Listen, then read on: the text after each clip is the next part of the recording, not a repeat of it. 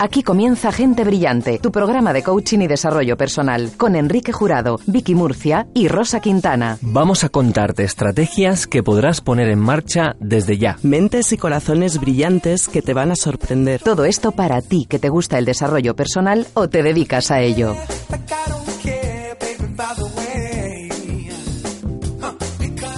¿Qué tal? ¿Cómo estás? Bienvenido a una edición más de Gente Brillante, en concreto el programa número 11, ¿eh? esto a velocidad de crucero. Gente Brillante es tu programa de coaching y desarrollo personal. Saludos en nombre de quien te habla, Rosa Quintana, de Enrique Jurado, director de la Escuela Darte. Hola, muy buenos días buenos a todos. días. ¿Vienes con fuerza? Como siempre. ¿Sí? Sí. ¿Qué tal padre eres? Uy, eh, eh, intento hacerlo lo mejor posible, pero siempre se puede mejorar. Hablaremos de eso. Vicky Murcia, directora de Gente Buenos Brillante. días, Buenos días, corazona, ¿cómo estás? Muy bien, encantada de estar aquí con vosotros. Bueno, bienvenida como siempre. Saludos también en nombre de Tony Sánchez, que está detrás de las cámaras de Mindalia Televisión. Saluditos a la gente que nos ve a través de Mindalia. Saludos en nombre de Sara Montes en redes, de Daniel Blanco en Control Central en Libertad FM y de todos los invitados que vas a ir viendo eh, lo largo de este programa. ¿Cuál es el tema eh, que hemos escogido para hablar hoy sobre el educación? ¿Sabemos educar bien? Qué complicado, ¿verdad? A veces puede parecer, y de hecho lo es. Dicen que los, los niños no vienen con un libro de instrucciones y que es una de las tareas más difíciles, educar bien. Vamos a saber si lo estamos haciendo bien, qué podemos hacer para hacerlo mejor, cuál es la intención que tenemos que poner a la hora de educar. Hablemos de padres, madres, hijos y educación. ¡Tachán! Mm, Qué miedo me das. Yo sé, pa miedo el que yo sentí cuando fui madre dije, ¿y ahora esto cómo se maneja? Claro, Porque no es lo mismo manejar en lo físico a un hijo o a una hija, que es lo mejor que te puede pasar en esta vida, por lo menos hablo por mí. Pero claro, cuando ya empiezas a eh, tener que marcar pa- pautas, a tener que, mm, o esperas obtener resultados del hijo, que esto también es otra cosa, ¿no? ¿Cómo se educa bien? Primero, ¿qué es educar, Quique? Claro, es, es complicado. Hablabas de físicamente. Yo con mis hijos físicamente también no sabía cómo manejarlos cuando eran bebés. Imagínate, ¿no? Al principio cuando son bebés son tan Es frágiles, tan que, que también eh, un padre está lleno de dudas y es normal. No, no vienen con libros de instrucciones. Eh, pero soy Creo, después de haber sido padre de dos mm, chicos, ahora mismo son adolescentes fantásticos y que quiero un montón, un saludo para ellos, que me estarán escuchando, Hola, hijo e hija de Quique. Silvia y Quiquillo. Silvia y Quiquillo. Eh, bueno, pues eh, desde ahí creo que deberían prepararnos. Deberían preparar, deberíamos estar un poquito más preparados y no tanto a nivel de leer pues estos eh, estas revistas o estos libros, etcétera, sino mm, de una serie de valores profundos sobre lo que significa ser padre, lo que significa la paternidad y la responsabilidad que ello conlleva. El traer una persona al mundo conlleva que estás de alguna forma siendo partícipe de la evolución de la humanidad. Claro. ¿Vale? Y no somos conscientes, lo hacemos como si de alguna forma fuésemos al supermercado a comprar un paquete de pipas y, y nada, y luego consumirlas. La llamada de la naturaleza. Básicamente, sí, ¿no? Sí, sí, es verdad. Entonces, cuando hablabas, ¿qué es educar? Educar son muchísimas cosas. No es simplemente enseñar a un niño a hacer las cosas, es eh, interactuar con él o con ella, disfrutarlo, eh, contactar con él, conectar, entender, etcétera. Para poder educar bien, lo más importante es tener esa inquietud por educarte tú a ti mismo, por evolucionar tú, por saber más. Y el problema, como hablamos muchas veces, Rosa, es que Estamos en una sociedad muy anestesiada. Mm. Estamos muy anestesiados y, y, y nos cuesta muchísimo abrirnos, nos cuesta muchísimo desarrollar eh, como seres humanos y ser parte de esta evolución que todos buscamos. Pero no hay, no hay, esa cultura no existe. Sin embargo, existe otra cultura que es la cultura del consumismo, del hacer, del tener, etcétera, pero del ser, pues no hay esa, esa parte, ¿no? Entonces, desde ahí es muy difícil enseñar. Entonces, ¿qué hacemos? Replicar lo que hicieron con nosotros. Sí, es y, verdad. y permanecer ahí. ¿Qué es lo que ocurre? Que sabemos, y porque lo sabemos, creo que aquí todo el mundo tiene esa misma opinión, que la educación está mal, que las personas necesitamos mejorar a nivel educativo, que necesitamos tener mejores relaciones con nuestros hijos, que no tenemos ni idea cómo gestionar y cómo manejar las- los conflictos de la niñez, de la adolescencia, de la juventud.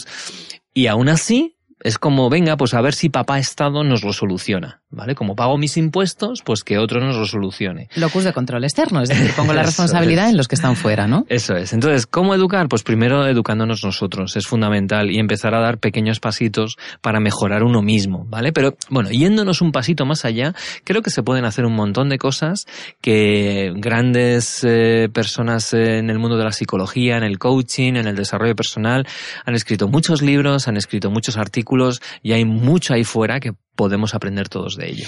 Pero ¿cómo llegamos a ese punto de inflexión? Quiero decir, tú has dicho, replicamos lo que hemos aprendido. Es decir, educamos a nuestros hijos como nuestros padres nos educaron a nosotros. ¿Cómo llegamos a ese punto en el que eh, sabemos que tenemos que dar un giro a nuestra forma de educar, que lo que hicieron con nosotros no tiene por qué ser lo que funcione con los que vienen después, ¿no? ¿Cómo llegamos a ese momento para hacer un clic y cambiar la forma en la que nos educaron a nosotros para educar a nuestros hijos e hijas de otra manera distinta?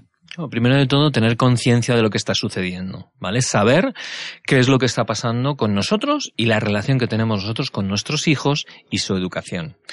Eh, si todo va bien y tú estás a gusto y estás en paz con esa sensación de bienestar absoluto y estás viendo algo que te está dando una sensación positiva, sigue haciéndolo. Pero si estás viendo que eh, no te apañas, que te sobrepasan, que te sobrepasan las ideas, que, que no sabes cómo manejar el conflicto, que al final mmm, tienes ira, tienes frustración, no sabes qué hacer, eh, acudes a amigos o acudes a lo fácil, y lo fácil que es, el grito, el, la agresividad, mm. el sacar fuera todo lo que no puedes aguantar dentro, pues es ahí, en ese momento, cuando tienes que hacer una paradita y ver qué es lo que está sucediendo. Y y a partir de ahí, pues, ser inquieto, ¿vale? Cuando tienes un problema, ¿qué hace el ser humano? Ser inquieto y buscar una solución. ¿Cómo buscamos una solución, por ejemplo, desde el coaching? Observando y teniendo un objetivo. Si a lo mejor tienes un adolescente revoltoso, que no te hace caso, que no habla contigo, etcétera, primero definir qué quieres. Y si lo que quieres es eh, tener una, un hijo con el que tener una buena relación, eh, con el que poder tener confianza, con el que poder hablar, primero define muy claramente lo que quieres, ¿vale? Ten, hay un montón de referencias que puedes utilizar para saber lo que quieres. Y una vez que lo, lo dibujas, lo ves, empezar a saber qué puedes empezar a cambiar. Y una de las personas con la cual precisamente te puede ayudar a generar ese cambio es tu propio hijo. Pero no acudimos a ellos. Es decir, los tenemos como si fuesen mascotas o animales directamente. Hablamos con ellos incluso cuando son adolescentes como diciendo, tú calla que tú que sabrás. Les despreciamos, les, les gritamos. Mm, no les tratamos como adultos. Evidentemente a lo mejor aún no son adultos. Pero el hecho, esto es como el efecto Pigmalión. Si tú ya estás viendo en tu niño esa persona confiada, con ganas, con respeto, con honor, con dignidad, que es que tiene bondad dentro de sí mismo, si tú ya estás viendo eso ahí, eso es lo que vas a ir provocando de una forma casi eh, innata. Pero evidentemente es muy importante que ellos además son esponjas. Si estás viendo un resultado o un comportamiento en ellos, en el fondo, son una especie de espejo de lo que tú eres. Quizá no directamente, ¿vale? Pero si tú a lo mejor estás con miedos, no los muestras, pero tienes esos miedos, a lo mejor el niño está, sale un niño miedoso e inseguro. O todo lo contrario, o, demasiado osado e imprudente. dices que a lo mejor no es directo, pero sí. lo es. Es directo. Sí lo es. Es directo. o sea, tus hijos al final son un espejo de todo lo que tú necesitas aprender, de lo que haces bien, de lo que haces menos bien. Y todo eso empieza en un momento en que no se da importancia a la educación. Porque todo esto empieza cuando son bebés. Los primeros dos años de vida es donde se va conformando las bases de la identidad del ser humano. Entonces, ahí que no se presta una especial atención en poner límites, en, bueno, en, lo que dice Kike, sobre todo tener claro qué quieres, cómo quieres hacerlo. Eh, pues luego en la adolescencia, Luego te va a costar mucho corregir o cambiar o acompañar en ese momento. Claro, si no has sentado bien las bases. ¿Sabéis a mí lo que me ayudaba mucho? Me sigue ayudando, pero mi hijo ya es un hombre, ¿no? Pero lo que me ayudaba mucho es eh, eh, tener la sensación de que mi hijo era un maestro para mí. Es decir, cada situación que se pone delante de mí eh, a través de mi hijo mm. me sirve para aprender algo. ¿Qué me quiere mostrar esta situación de, de mí misma, no? ¿Qué puedo aprender de esta situación? Porque lo que veo, fíjate, que a mí me ha pasado un montón de veces. afortunadamente ya no, porque sí que es cierto que me he preocupado por evolucionar en ese campo. ¿No? Todo lo que me gustaría, pero bueno, estamos en el camino. Pero veo muchas veces, de hecho hace poquito lo presencié mientras estaba patinando, estaba patinando yo a, a mi rollo, nunca mejor dicho, y, mm, y vi a un padre con dos niñas tratando a una muy bien, debían tener cinco y siete años más o menos, ¿no? Tratando a una muy bien, como queriendo decirle a la otra, mira, como tú eres mala, te estás perdiendo esto que estoy haciendo. Y a la otra le estaba tratando con muchísimo desdén.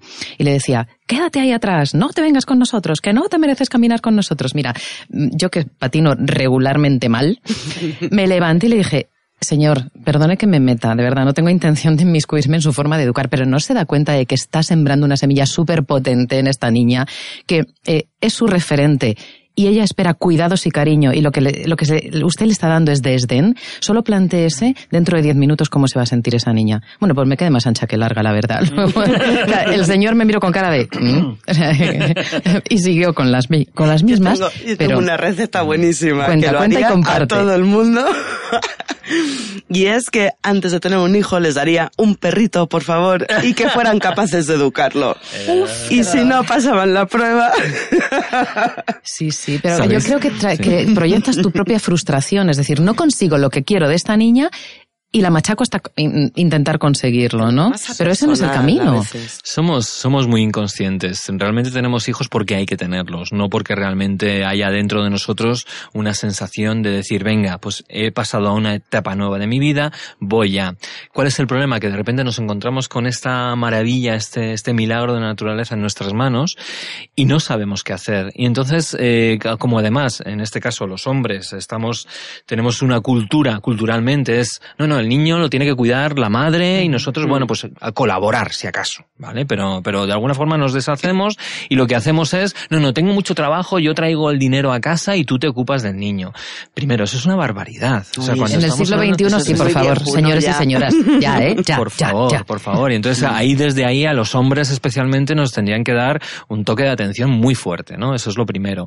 Culturalmente hablando, necesitaríamos poner ya un cambio, pero brutal en Pero además, porque si no os perdéis muchísimas cosas. Totalmente de acuerdo, totalmente de acuerdo. Pero bueno, ese toque ya está aquí que porque ahora hay custodia compartida en muchos casos de separaciones donde el hombre en solitario también se encarga un tiempo de la educación. Lo es y me parece muy útil además, muy bueno y muy sano.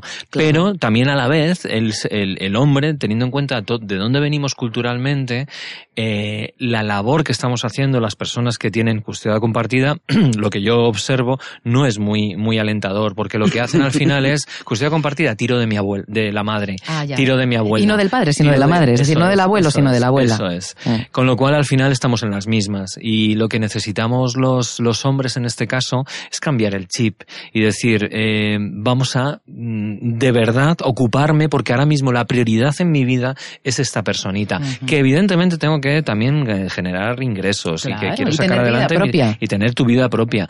Pero es que yo recuerdo estar con un grupo de amigos, todos con niños pequeños de 5, 6, 7 años. Y, y, quedábamos juntos para qué? Para que los niños jugasen entre ellos y nosotros pudiésemos tranquilamente tomarnos cervezas, pero a lo mejor nos tiramos tres o cuatro horas, los niños venían de vez en cuando a decir, jugad con nosotros y nosotros despreciábamos ese punto, ¿no? Con lo cual yo al final, de, verdad, me sentía tan mal que iba a jugar con ellos. Y te digo una cosa, Rosa, disfrutaba más estando con los niños que tomándome cervezas con los amigos. Quiero decir, vamos a ver, cervezas con los amigos de vez en cuando no está mal, pero es que hay personas que lo que hacen es todos los fines de semana, ya sea aperitivo, enganchan con comida, enganchan con merienda y enganchan con cena. ¿Vale? ¿Para qué? Genial para, evitar... cumples con todos los propósitos. El problema es que eh, se sienten tan inseguros con los niños que intentan evitar lo más posible y buscan el cobijo en otras personas que les pasa lo mismo. Y al final estamos haciendo todos el club de los mm, de las personas ignorantes, anestesiadas, y al final se te olvida que tienes niño. Cuando el niño es algo que, que es, como dices tú, disfrutable, que además puedes generar una relación fantástica. Yo de verdad estoy muy orgulloso de la que tengo con mis hijos, es verdad que a veces no les dedico el tiempo que me gustaría dedicarles, y digo me gustaría porque me gustaría, pero a veces es verdad que me lleva pues esta sociedad que tenemos muchas veces y, el trabajo y las horas, etcétera. Pero porque somos uno para todo. Pero intento que, aunque sea el poquito tiempo que tengo con ellos, eh, estar a tope con ellos, generar esa complicidad, esa confianza sobre todo. Yo estoy harto de ver a mis hijos son adolescentes, cómo sus amigos mienten a sus padres como bellacos, eh, no tienen confianza en ellos. Por eso les mienten. Claro, y, y desde ahí es una, es una pena. ¿Por qué? Porque durante toda la infancia, durante toda la adolescencia han estado en otros mundos, han estado replicando el mismo patrón que ellos habían tenido con sus padres. Y nuestros padres, querámoslo o no, eran personas que iban, se iban por la mañana y aparecían por la noche a última hora. Y muy pocas personas de nuestra generación realmente han tenido una relación profunda con sus padres.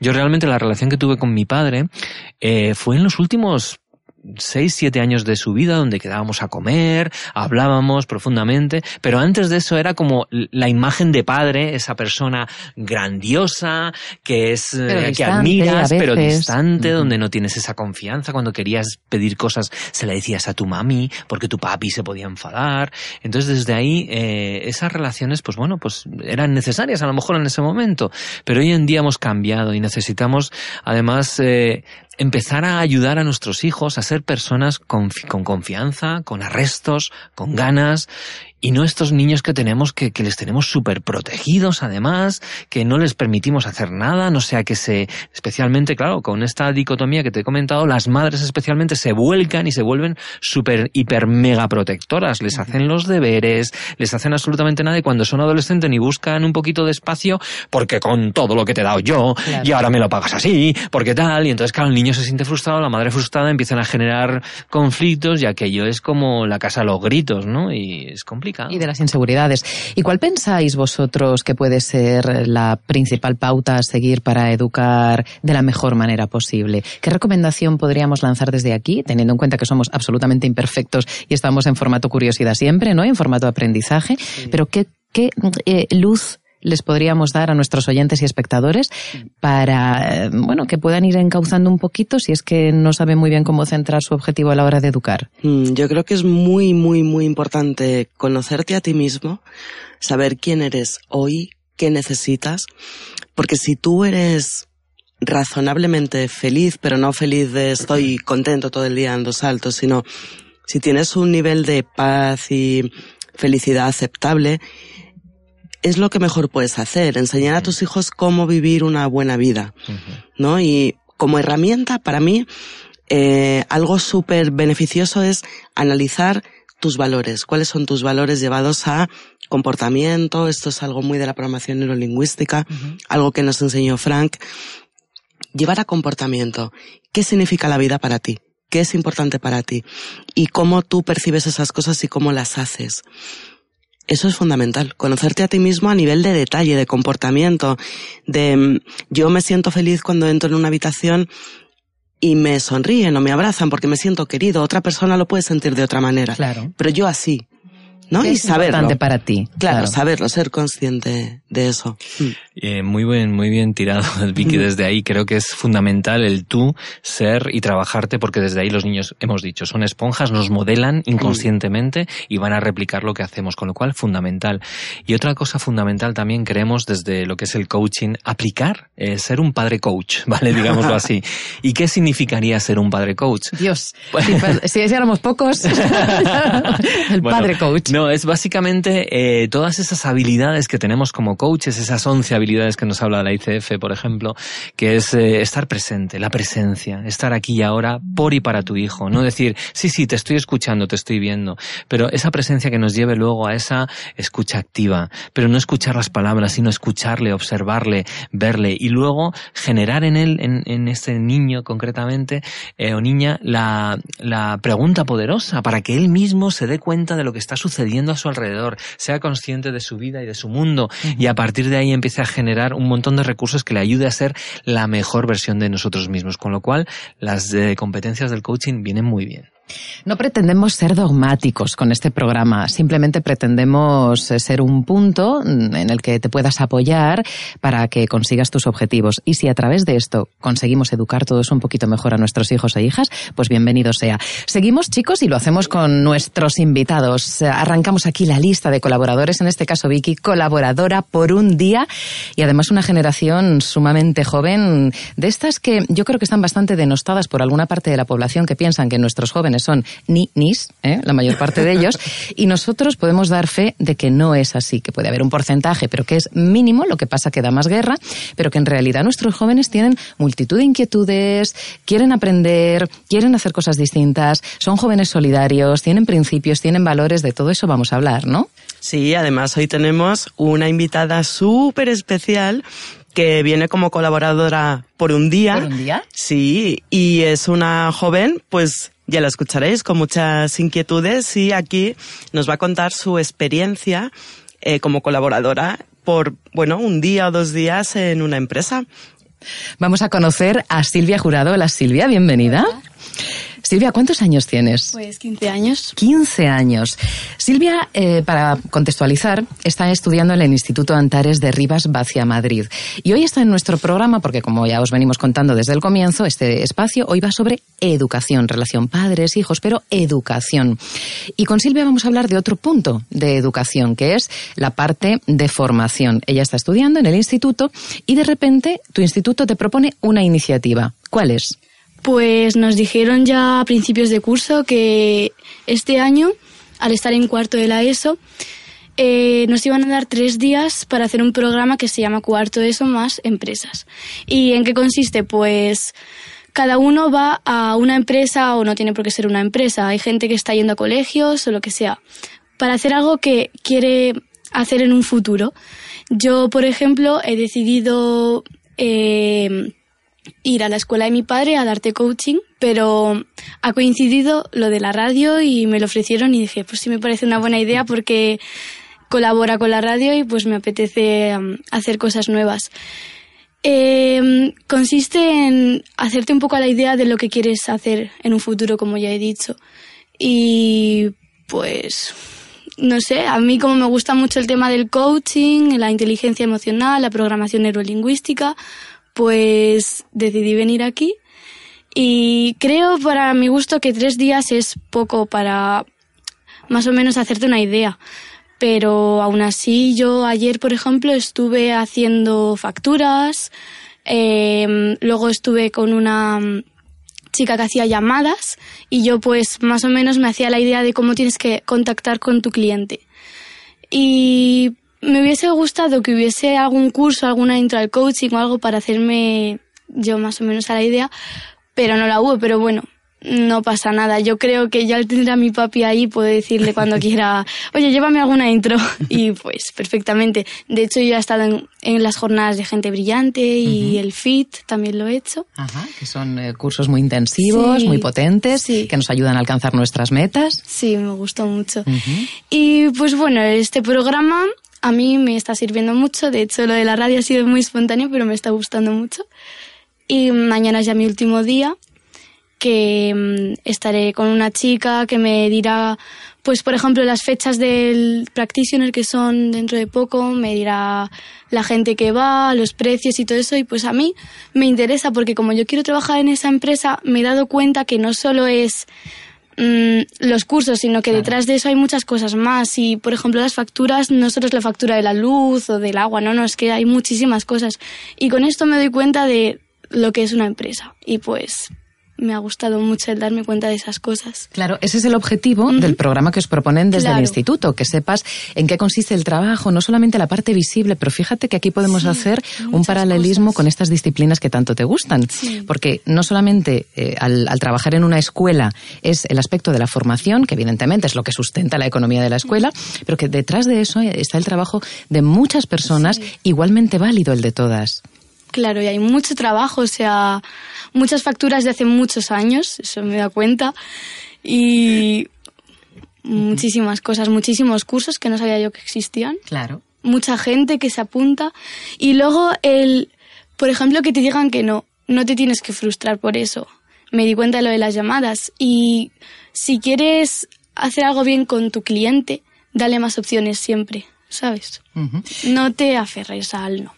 ¿Y crees que esto que estás aprendiendo en estos tres días, viendo cómo funciona todo, pues todo el engranaje, ¿no? Tanto el comercial que acabas de decir, como el de formación, como el de administración, de darte coaching y formación, em, ¿qué es la parte que dirías que más vas a poder aplicar en tu día a día? Ya no solo cuando empieces a trabajar dentro de unos años, sino a la hora de relacionarte con otras personas, ¿cómo puedes trasladar lo que estás viendo estos días a tu vida? Por ejemplo, esto que acabas de decir de no te frustres ante el no, me parece súper utilizable. Sí. ¿Qué más te ha gustado? Pues, es que como estuve ayer muy poquito tiempo, tampoco me ha dado mucho tiempo a ver las cosas. Mañana supongo que veré más. Pero Mm, valorar sobre todo el trabajo de la gente de, detrás, porque no se suele ver. Y a mi día a día, pues aprender que no tienes que tener ningún tipo de vergüenza por hablar con la gente. Y aunque te cuelguen, decir, jo, es que me han colgado, no, no pasa nada. Luego le llamo por la tarde, por ejemplo. O lo que te he dicho antes, siempre dar más opciones. No, no te cierres en una. Claro, porque muchas veces, y eso también se estudia en coaching y en inteligencia emocional, nos condiciona lo que presuponemos que el otro está pensando. Es decir, yo llamo, no me pueden atender, me cuelgan, me dicen que no, y ya me frustro y digo, no le interesa lo que le estoy ofreciendo. Y quizá le cogemos en un mal momento o simplemente no está familiarizado con lo que le estamos contando, necesita poquito más de confianza. Es decir, que estemos muy pendientes de cuáles son sus necesidades para poder cubrir sus expectativas, ¿no? Exactamente. Mm, la chica con la que lo hice, que fue Mónica. Em, es una buena maestra, ¿eh? Sí. apuntaba todo. Por ejemplo, había una chica que dijo, es que mi padre está en el hospital. Pues ella lo apuntaba, padre en el hospital, para cuando le llamase la próxima vez, decirle, oye, ¿qué tal está tu padre? Para así empatizar más con el cliente. Claro que sí. Y el cliente diga, ay, qué chica más maja. O... Claro, o, se acuerda de mí, se acuerda de lo que es importante para mí. Claro. Y vamos a ver, no es que se apunte para generar una buena impresión, sino que se apunta porque realmente te interesa lo que le está pasando a esa persona. Pero no podemos retener toda la información de todo el mundo. Claro, pero lo básico. Es decir, creo que tiene que haber una buena relación entre el coach y el coachee. ¿Se dice así? Sí. vale, y pues creo que eso en el mundo del coaching y no solo en el mundo del coaching, sino en una empresa tiene que haber una buena relación y un buen ambiente. Así que. A mí me tiene fascinada. 15 años, ¿eh? estoy Chicos, 15 años. Porque mm, hablamos con muchísimas personas por nuestro trabajo, con mucha gente. Y os puedo decir que hay un porcentaje muy alto de adultos que, aún no tienen interiorizados todos estos conceptos que Silvia está diciendo. Es verdad, es cierto. Sí, pero bueno, ella es que empezó muy prontito. Ella se ha iniciado muy pronto y es una ventaja enorme para la vida. ¿eh? Claro, claro, y tiene buenos referentes, ¿no? Que claro, al final pues eh, le enseñan lo que saben. Silvia, ¿a qué te quieres dedicar cuando empieces tu vida laboral? Pues mira, yo quiero estudiar psicología, porque creo que es una buena salida relacionada con el coaching. Y una vez tenía que tenga la carrera, pues quiero ir a darte. ¿Quieres trabajar en darte coaching y formación? Sí. Muy bien. Pues de profe o ayudando en lo que sea. Yo con tal de ayudar a mi padre y a la empresa me encantaría, y más aún si está relacionado con el coaching, que me gusta mucho. De hecho, me empecé a leer el libro de ¿Quiero darte coaching? Sí. Ajá. Y me está gustando mucho y tengo ahí mis apuntes y eso. Muy bien, bueno. me gusta mucho. Muy bien. Silvia, que te siga encantando lo que estás haciendo en estos tres días, pero en general te deseo que te encante lo que hagas en la vida. que lo hagas con pasión, que te expliques siempre así de bien, que sigas formándote y que sigas eh, teniendo inquietud por conocer cómo se mueven las personas. Enhorabuena y muchísimas gracias por participar. Y vamos, si te quieres quedar, eres más que bienvenida. Pues me voy a quedar. Pues ala. gracias, Silvia. Suerte. Muchas gracias. Vicky, increíble. O sea, me encanta ver que las personas tan jóvenes como es Silvia tienen esta soltura, tienen este desparpajo por nuestro trabajo. Como tú bien has dicho, conocemos cada día personas que se intentan poner, y digo intentan, delante de un micrófono y a veces no lo consiguen. ¿eh? y son de 40 para arriba. Sí, ya no solo a la hora de expresarse, mm. sino de tener tan claro, eh, lo que quieren y, y ser capaz de mm, observar tantas cosas que ella nos ha comentado. Bueno, pues vamos a ver qué es lo que nos comenta nuestra siguiente invitada. Es una invitada que vosotros conocéis si seguís este espacio de gente brillante. Es, eh, bueno, colaboradora habitual de la escuela y recurrimos a ella cuando tenemos que hablar de cosas relacionadas con educación, con... Sabemos que ella hace felices a las familias. ¿Cómo lo consigue? Vamos a conocerlo. Natalie Rodríguez está con nosotros. Hola Natalie, muy buenas. Hola, ¿qué tal? Muchas gracias por este espacio, por la invitación. Natalie es psicóloga, es experta en formación a padres. Ella imparte talleres precisamente para los padres y, las madres, evidentemente. Me explico bien, ¿no? Sabéis de lo que estamos hablando. Actualmente ella aplica el modelo Happy Families at Home, familias felices en el hogar. Me encanta el concepto, Vicky. Es súper bonito, ¿verdad? Family, Happy Families at Home. Y es un programa de intervención con las familias. Natalie, cuéntanos en qué consiste este programa, porque ya solamente el nombre da un buen rollo.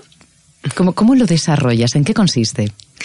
Bueno, pues eh, este programa se me ha ocurrido desarrollarlo con base en el, en el, trabajo que he venido realizando como psicóloga con las diferentes familias. Eh, como tú lo, lo dices, eh, como psicóloga normalmente trabajamos en espacios, en consultorios. Y entonces en todos estos años de práctica y de trabajo con las familias me he dado cuenta que la familia eh, se desarrolla fundamentalmente en el hogar.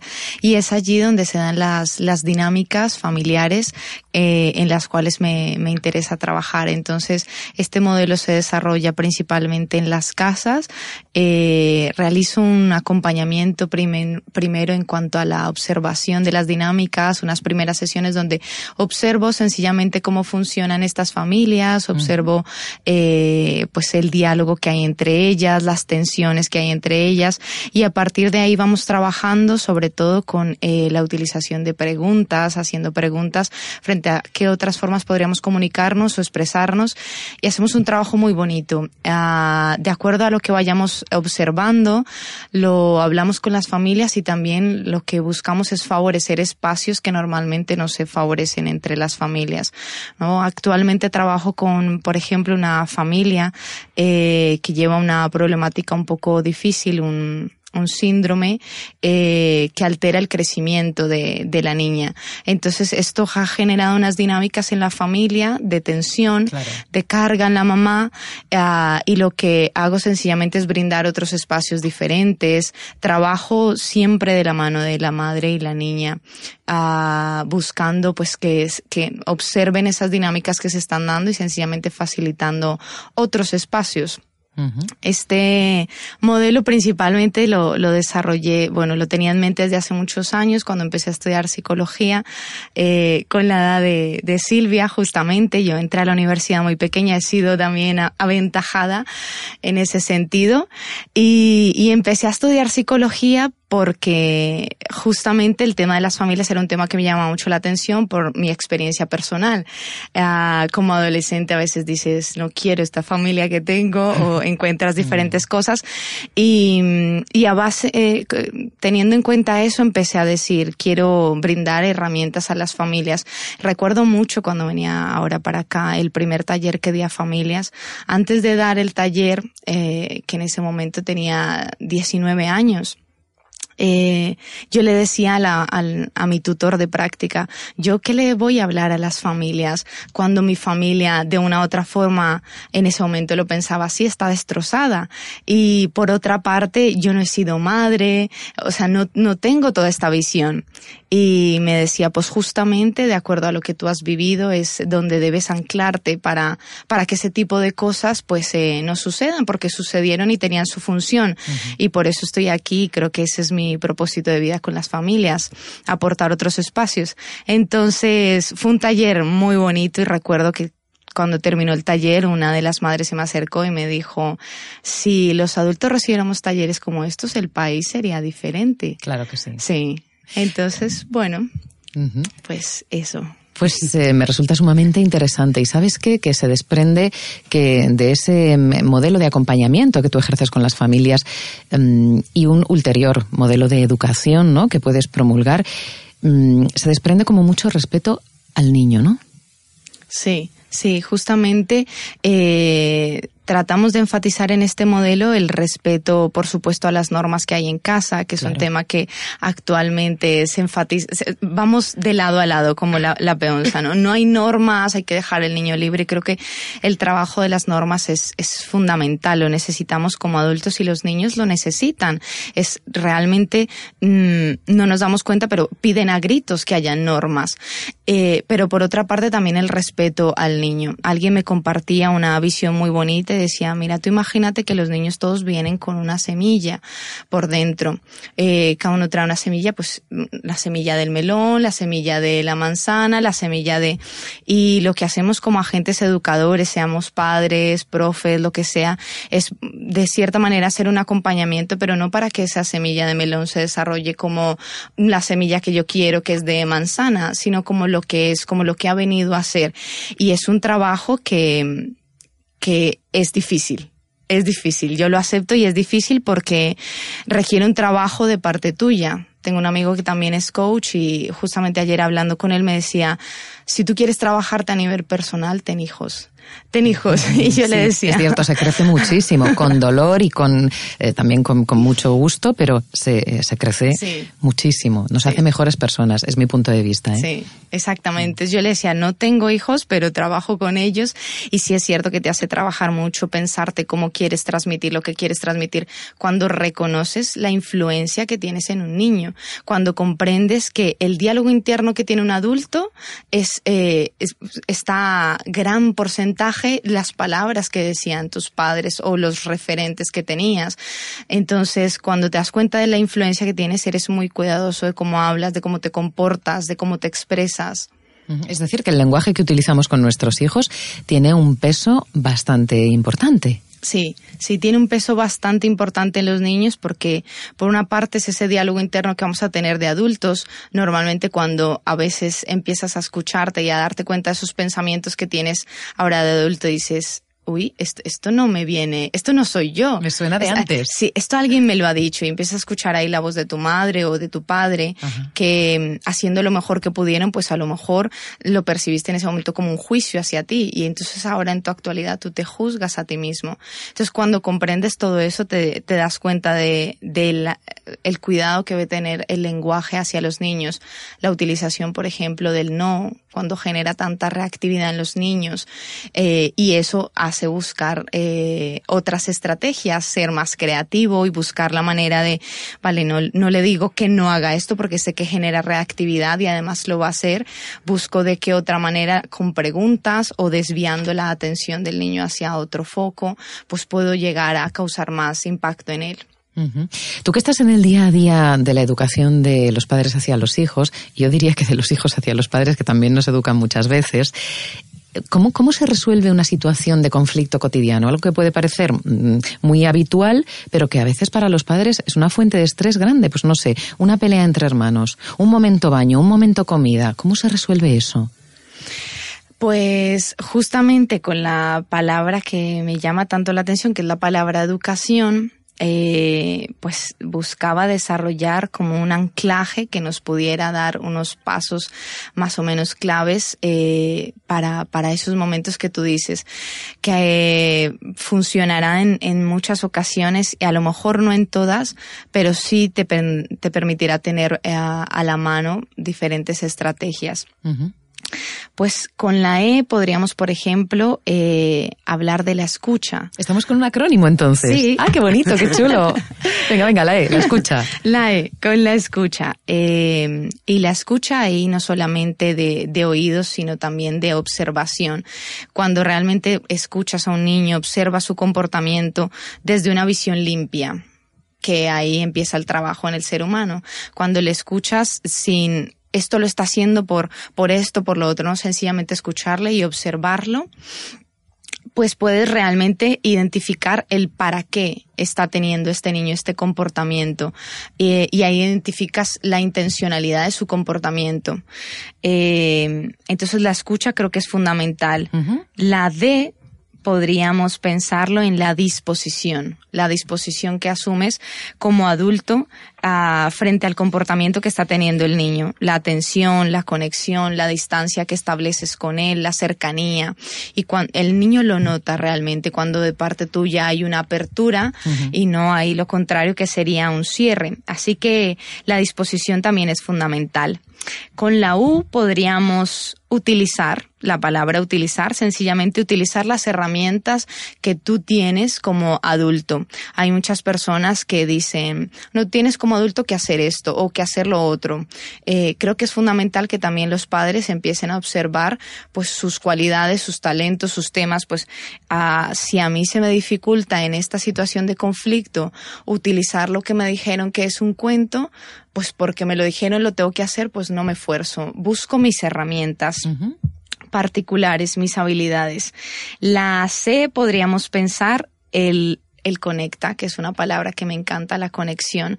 Cómo en ese momento de conflicto puedes conectar con el niño, con tu niño, recordar que tú también tenías esos comportamientos y con tu intención, qué es lo que quieres comunicarle en ese momento al niño y qué es lo que el niño también necesita. Muchas veces como adultos queremos algo, pero eso que queremos no es lo que el niño necesita en el momento. Entonces, la conexión nos permite ver desde, desde sus ojos y desde cómo está sintiéndose él. Y la palabra A de amar siempre que vas desde el amor y que dices qué haría el amor en esta situación, pues puedes dar una solución más efectiva, sobre todo en el caso de los niños que se mueven en esta onda del amor. Así que es así sería el término educa, qué bonito. Da gusto escucharte, Natalie. Si alguien en este momento necesita que le apoyes con la educación de los hijos o para resolver alguna cuestión dentro de la familia, ¿cómo y dónde te puede localizar? Pues en la página Sembrando con Amor que es un nombre que me gusta mucho, eh, puede contactarme y, claro que sí, hacer un acompañamiento muy bonito para facilitar otros espacios de dinámicas familiares. Sembrando con amor y consiguiendo lo mismo a través de la educación. Natalie Rodríguez, muchísimas gracias por acompañarnos y hasta la próxima. un placer. Gracias. Seguimos avanzando, Vicky. Ha llegado el momento de escuchar a nuestro siguiente invitado, que en esta ocasión está por teléfono. Él es Alberto Guzmán, es psicólogo, es terapeuta de conducta. Y Alberto ha publicado un libro, y siguiendo al hilo de lo que ha dicho Natalie, buscamos niños felices, ¿no? niños felices, claro, para conseguir unos adultos sanos emocionalmente. Em, y el libro de Alberto lleva por título Los cinco pilares de la felicidad del niño. ¿Cómo educar para generar adultos felices? Más al hilo no puede venir. Alberto, ¿cómo estás? buenos días. Hola, buenos días. Gracias por acompañarnos. Lo ideal sería afrontar la tarea de educar con cierta solidez, ¿no? Es decir, potenciando las capacidades naturales que tienen los niños y con un objetivo claro, entre otros, que puede ser que lleguen a ser lo que decíamos al principio, adultos sanos en lo que respecta no solamente al cuerpo lógico, pero en lo que respecta a las emociones. Pero mm, esto es complicadito de conseguir. ¿Cómo nos puede ayudar la obra que has publicado? Bueno, mm, lo primero decir que, esta obra la hice un poco a demanda, ¿no? Porque eh, a veces venían padres a la consulta, me encontraban en el trabajo personas que tenían las ideas bastante confusas respecto a la educación de los niños. Y bueno, pues eh, de ahí surgió la idea, ¿no? De hacer un trabajo que es simple, sencillo y dejar algunas ideas muy claritas, muy evolutivas, principios contrastados del aprendizaje, de la biología. Eh, en fin, eh, claro, ¿cómo afrontar ese educar, ese ayudar a que el niño pase por ese periodo que, está en nuestras manos, eh, sobre todo cuando son más pequeñitos, ¿no? ya en la adolescencia se complica todo. Claro. Pero ¿cómo hacer que eso acabe generando adultos felices? adultos adaptados, porque es como hay que entender la felicidad, en adaptación, en el entorno que, vive. Pues primero con mucho amor, con muchísimo eh, afecto, pero a la vez eh, teniendo las herramientas básicas, el conocimiento, que es uno del primer pilar que yo marco, es el, del conocimiento, conocer los principios de aprendizaje, cómo aprendemos los seres humanos, eh, cómo tenemos que mostrarnos como modelos nosotros, que es una forma de aprendizaje muy, muy importante. el apego, qué, qué, tipo de apego hay que generar con los hijos para que no haya dependencias extrañas, para que aprendan ellos también a manejar las dependencias. En fin, bueno, pues ese, esa es la, la primera piedra para poder educar es saber, tener esos conocimientos. Y luego, bueno, pues muchas más cosas, pero, pero básicamente es lo más importante. Esta es la base de la cual partimos.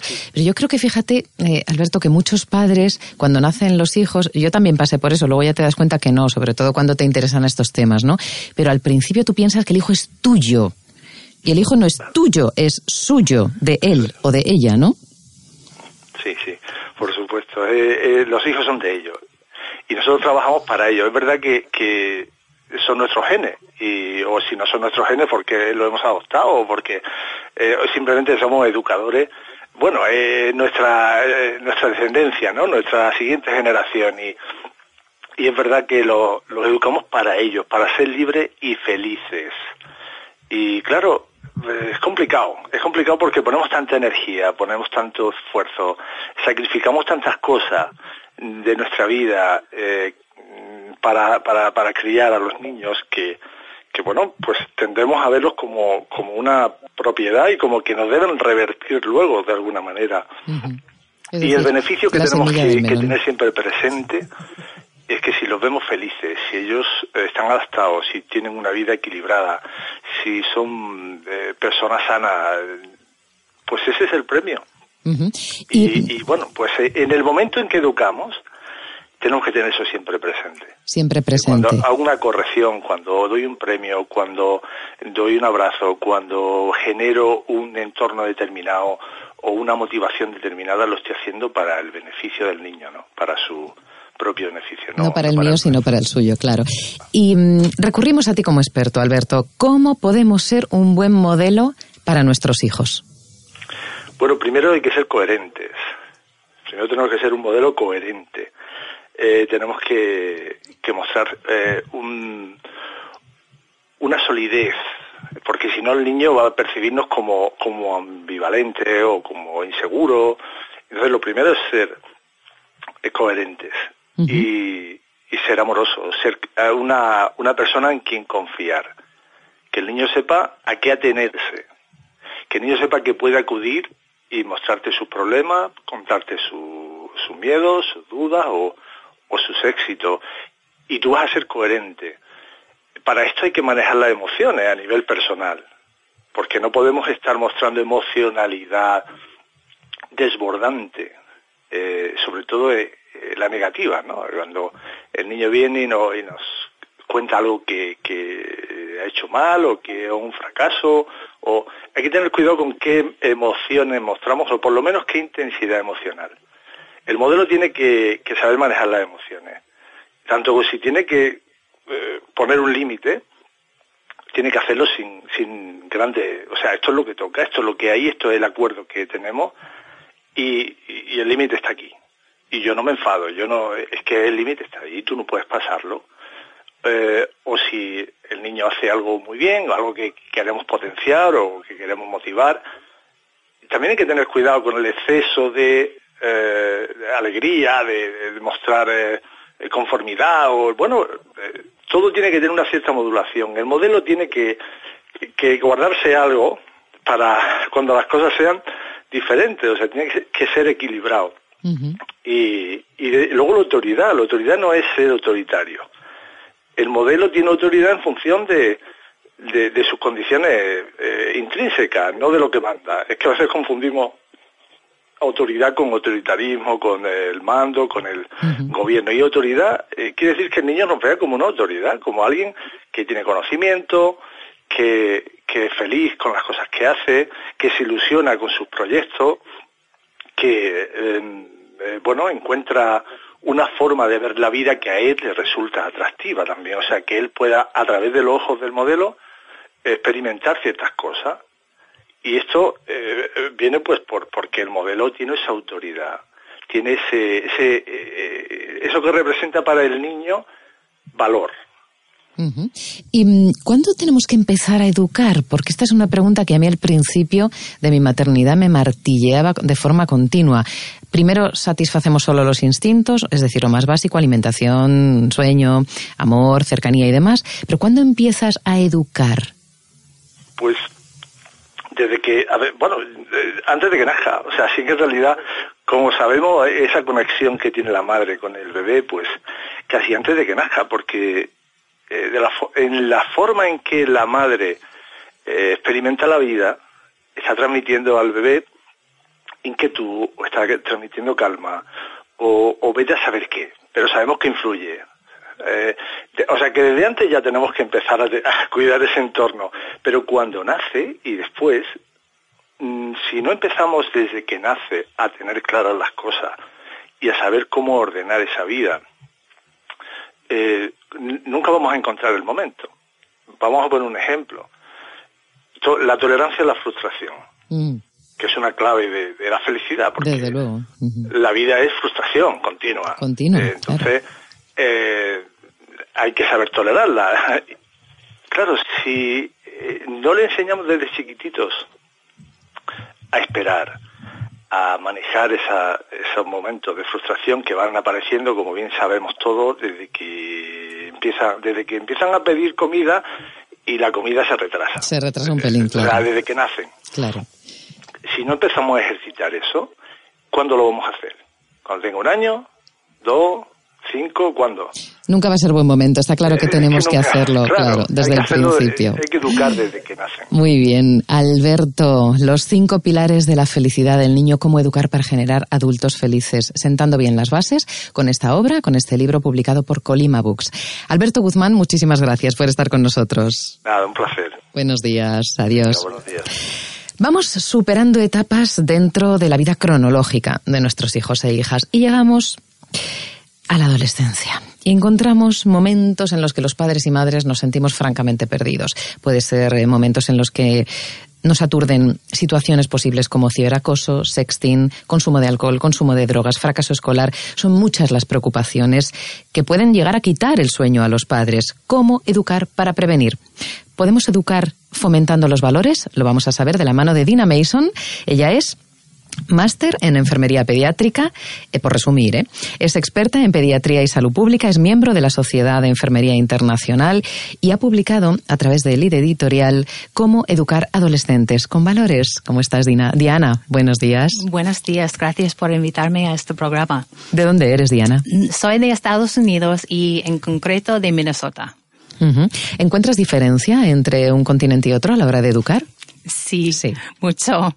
Eh, no, ninguno es mejor o peor, pero hay una diferencia entre las culturas y eso es la, eso es algo muy bueno para, para tener este contexto, para mirar qué es bueno en los dos y sacar Está claro que los padres queremos que nuestros hijos sean felices, sean adultos adaptados, sean sanos emocionalmente, tengan unos principios, unos valores, pero ¿quién decide cuáles son los valores con los que educar? Porque imagino que tus valores no serán igual que mis valores, ¿no? Claro, hoy en día la familia moderna es, incluye todo. Puede ser un mamá, un papá, dos mamás, dos papás, papás soltero, mamá soltera. Hay una mezcla. Y entonces nadie puede decir que estos son los valores que tienes que enseñar a tus hijos.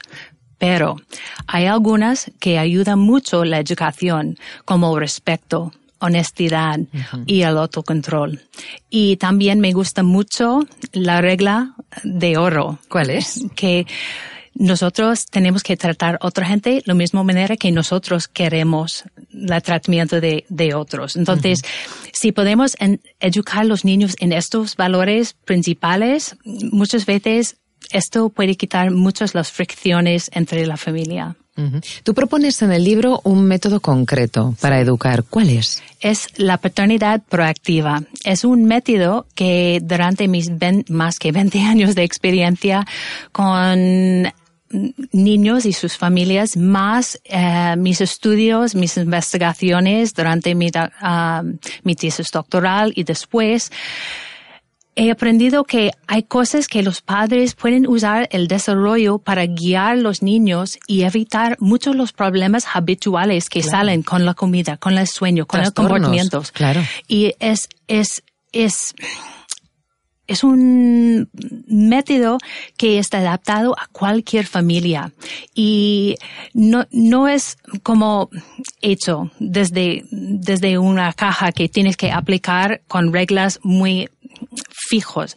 Es algo que cada familia puede mirar sus hijos y también ajustar las, las técnicas parentales para cuadrar con su familia. El truco de este método es para mirar el desarrollo del niño. Cada niño tiene su edad cronológica, como el número de cumpleaños, es fácil para medir. Claro. Pero también ellos tienen una edad del desarrollo y esto significa su nivel de desarrollo físico, mental, social, emocional, habilidades motores, etc. Entonces, los padres tienen que mirar cada niño por su propio desarrollo y ajustar los límites y la disciplina para cuadrar con su desarrollo. Eso es cuando los padres me dijeron que he usado esta técnica con el mayor y funciona perfectamente, pero no vale con el pequeño. ¿Por qué? ¿Qué está mal con este niño? No, nada está mal con este niño. Este niño es en un diferente nivel de desarrollo para esta edad cronológica. Y esto significa que los padres tienen que adaptar sus técnicas parentales para, para cuadrar mejor con su hijo. ¿Y podemos eh, dar alguna pauta que sea dentro de lo posible y teniendo en cuenta que cada individuo es distinto, pero que sea de uso genérico, quiero decir, alguna recomendación que en función de toda tu experiencia, la investigación que has desarrollado y demás, puedas decir esto, esto y esto funciona a la hora de educar. Sí, hay tres cosas claves que tiene que aplicar límites y disciplina siempre. Siempre, siempre. Siempre. Pero mm, con matices, es que es más complejo que esto. Yo tengo una organización de, de límites y disciplina como una diana con tres niveles. En el centro es la seguridad del niño, seguridad físico, mental, social, que son cosas que la familia no puede aceptar más que, que las normas de casa, porque el niño puede tener un trauma, tiene, puede tener un accidente grave, entonces los padres tienen que controlar. En este momento, los padres tienen que decir a los niños las normas o límites y aplicar la disciplina firme y inmediatamente cuando hay un error en este círculo central. El siguiente nivel es cosas más importantes a la familia, como educación o respeto para adultos. En este nivel es un poco flexible, pero los padres también tienen que dar la disciplina firme y inmediatamente cuando hay un error. ¿Por qué? para reforzar la importancia de estas ideas. La tercera nivel es más amplia todavía y es más flexible. Y esas son cosas que están importantes para la familia, pero no son centrales ni relacionadas con la seguridad. Y esto significa que los padres tienen que dar información como por ejemplo cuando los niños salen para mm, ir con sus amigos, la ropa que ellos lleven. Claro, mm, orientación. No, no, puede ser muy sexy o tener malas palabras en la camiseta, pero a partir de esto es su elección. Pero en este nivel los padres no tienen que dar disciplina exactamente. Ellos pueden dejar a los niños a sufrir las consecuencias naturales de sus propias elecciones. Y si los padres pueden aplicar como estos tres niveles, de límites con disciplina, hay una coherencia entre sus um, técnicas parentales que cuadra con los niños, especialmente adolescentes, y ellos pueden no siempre estar de acuerdo, pero puede entender el perspectivo de sus padres. Paternidad proactiva, es decir, toma acción, no reacciones, sé proactivo. Diana Mason, muchísimas gracias por acompañarnos. Recomendamos tu libro como una guía práctica con las herramientas necesarias para educar en esta época de la vida. Es cómo educar adolescentes con valores del editorial. Gracias y buenos días. Gracias. Y por resumir, podríamos decir, fíjate, yo me he ido apuntando aquí según Diana iba hablando, cómo educar entonces, con honestidad, con respeto, con seguridad, con coherencia con lo que uno hace, con límites, con libertad de elección, con flexibilidad, pero con disciplina. Este podría ser un resumen de lo que ella promulga en este libro, que te recomendamos que leas Lead Editorial, recuerda. Y que, por cierto, Vicky, eh, Gente Brillante, tiene un número de WhatsApp al cual la gente nos puede escribir y nos puede sugerir temas que quieren que sean abordados en este programa o pueden decir, oye, me, escribe por Facebook bastante gente que me dice, ¿se puede ir a veros? Digo, hombre, si cabemos en el estudio, sois todos bienvenidos. Eso no hay ningún problema. Pero, por ejemplo, pues nos pueden escribir a nuestro número de WhatsApp para decir, oye, quiero estar con vosotros cuando estéis en plena grabación de Gente Brillante. Sí, pueden venir. Em, hay muy poquitas plazas porque, bueno, el estudio es pequeñito, estamos aquí todos muy juntitos. no, es, que el estudio sea pequeño, es que somos un cerro de gente. que somos un montón. Sí, sí, sí. Eh, también nos pueden escribir, pues si quieren sugerir temas, personas, libros, eventos, cualquier cosa que pueda ser de interés de nuestros oyentes. Nosotros encantados de recibir esas aportaciones. Y ahora que ustedes no lo ven, pero yo me acabo de poner las gafas porque luego no veo el número, me bailan los números. Así que... Eh, con mis gafas puestas puedo recordar el número de teléfono a través del que os vamos a atender por WhatsApp, que es el 659 375841. Lo repito, 659 375841. Oye, se me está ocurriendo, en este número de WhatsApp, pregunto, ¿eh? Sí. Pregunto, no sé si es que sí o es que no, pero en este número de WhatsApp también puede la gente decir, quiero asistir a las jornadas presenciales de gente brillante en la escuela de arte coaching. Em, sería mejor que se dirijan a www.jornadasdecoaching.com y desde ahí, en, pulsando en el menú entradas, pueden ah, sacar su entrada estás enfocada en las jornadas. Me refería a gente brillante, lo que hay los lunes en la escuela. Eh, ya he metido yo mi cuñita. Esto lo has hecho a propósito. a propósito. no quedan casi entradas, están volando, quedan las últimas ya. Entonces, bueno, si alguien quiere asistir el día 8, pues ahí puede sacar su entrada. Quedan todavía unas cuantas. Sí. Y los lunes en Darte Coaching, en la sede presencial de Darte Coaching, en la calle Albasanz número 38, eh, bueno, como ya hemos comentado otras veces que tenemos formación en abierto, Y ya aprovecho para contar que los dos próximos lunes hay una formación súper chula, muy interesante, que es una iniciación a una técnica que se llama Centangle, lo llaman yoga para el cerebro. Realmente es aprender a pintar a través de patrones parecidos a los mandalas, haciendo un ejercicio de meditación. Entonces es gratuito este curso y si alguien, sí, si alguien está interesado, pues que me escriba a vicky gentebrillante.es para confirmar su plaza y venirse los dos próximos lunes. Qué bueno, fenomenal. Bueno, yo voy a intentar hacer un huequecito porque me gusta mm, todo lo, que estás hacer, diciendo. ¿Lo, vas a hacer? Sí. Pues yo sí tengo, si no tengo nada agendado, desde luego que me voy dos lunes siguientes, ¿no? El 26 de marzo y el 2 de abril, de 8 a 9 y media. ¿Y es imprescindible, por ejemplo, imagínate que no puedo ir al primero, ¿podría ir al segundo? Podrías. Lo ideal es venir a los, dos, pero podrías, sí, sí. Bien. Pues dicho esto, vamos a presentar a nuestros siguientes invitados. Eh, tenemos con nosotros, ya sabes que estamos hoy hablando del tema de la educación, ¿no? Relación entre padres, hijos, cómo repercute esto en la sociedad, cómo podemos prevenir, cómo educar desde los valores, cómo fomentar habilidades. Y mm, tenemos con nosotros a alguien que entiende mucho de esto. Ella es Ani Paez, es eh, profesora y es experta en coaching por valores. Ani, buenos días, bienvenida. Hola, buenos días. ¿Qué tal? Tenemos también, eh, porque ellos también han trabajado en conjunto, a Óscar García Gaitero. Óscar mm, es, bueno, ¿Cómo resumo yo esto? A ver cómo resumo yo esto. Lo has dicho muy bien. Eh, eh, está resumido con el UF, ¿no? Pero bueno, por dar una pinceladita de tu currículum, eres profesor, Oscar, eres coach, eres investigador, eres doctor en psicología escolar y desarrollo y además trabajas en la universidad. Eso es, muy bien. ¿En qué universidad trabajas? En la Universidad Antonio Nebrija. Ajá. Y mm, vamos a conocer a nuestros dos invitados porque a pesar de trabajar en conjunto, que también lo hacen, cada uno tiene su propia especialidad, que confluye en algunas ocasiones. Ani, tú trabajas con niños de entre 3 y 12 años. Y me encanta tu trabajo porque lo que haces es fomentar, entre otras cosas, fomentar el desarrollo de las habilidades blandas. Es un término que hemos escuchado mucho en los últimos tiempos pero que no todo el mundo tiene claro. ¿Nos puedes explicar qué son y cuáles las habilidades blandas? Bueno, eh, yo trabajo básicamente a través de la metodología de coaching por valores.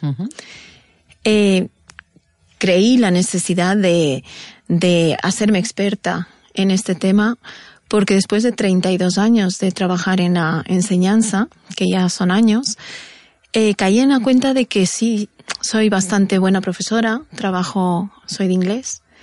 Y, y sí, mis alumnos aprenden, son una maravilla y como profesora pues dices, me encanta, ¿no? Pero luego ves que esos niños se van y que no, no les has dado toda esa formación que te gustaría que salgan a los 12 años para enfrentarse a un instituto, a, y es enfrentarse realmente a lo que nos estamos refiriendo ahora, ¿no? Y entonces todo esto me llevó a, a dar vueltas a dónde me puedo meter para, para formar, ¿no? Educar. Y yo siempre digo que ya no soy educadora, soy formadora, ¿no? Y me siento muy orgullosa de esto. Llevo cuatro años. Este es mi quinto año en, en esta, en esta experiencia. Y bueno, he visto que la necesidad de desarrollar estas habilidades blandas. ¿Qué son las habilidades blandas? Las habilidades blandas son todas aquellas herramientas son que necesitamos trabajar en los niños porque pienso que por ejemplo, un, ejemplo que, que, es muy visible, ¿no? Yo veo que, que les enseñamos a memorizar los ríos de España, las comuni bueno, los ríos del mundo, las comunidades, las capitales, los países, ¿no? Y te encuentras con niños que no saben diferenciar la ira del enfado, la frustración de... Entonces dices, ¿qué, ¿qué es lo que está sucediendo? ¿No? Vienen niños y te dicen, es que me está acosando. No, perdona, no te está acosando, te está molestando. Claro, hay un matiz bastante diferente. Claro, claro. Entonces, y luego, pues claro, tienes ahora el, el hecho de que este mundo estemos enseñando actualmente con la educación que se gestó para la época de la revolución industrial. Nada que ver con lo que Nada se que ver de lo que estamos ahora hablando, ¿no? Entonces todo eso me lleva a mí a que en mis 32 años necesito yo nuevas herramientas, nuevos temas que, que enganchen a esos niños en el, en el aula, ¿no? Y entonces hablas de inteligencia emocional. Mm, actualmente se habla muchísimo de eso, ¿no?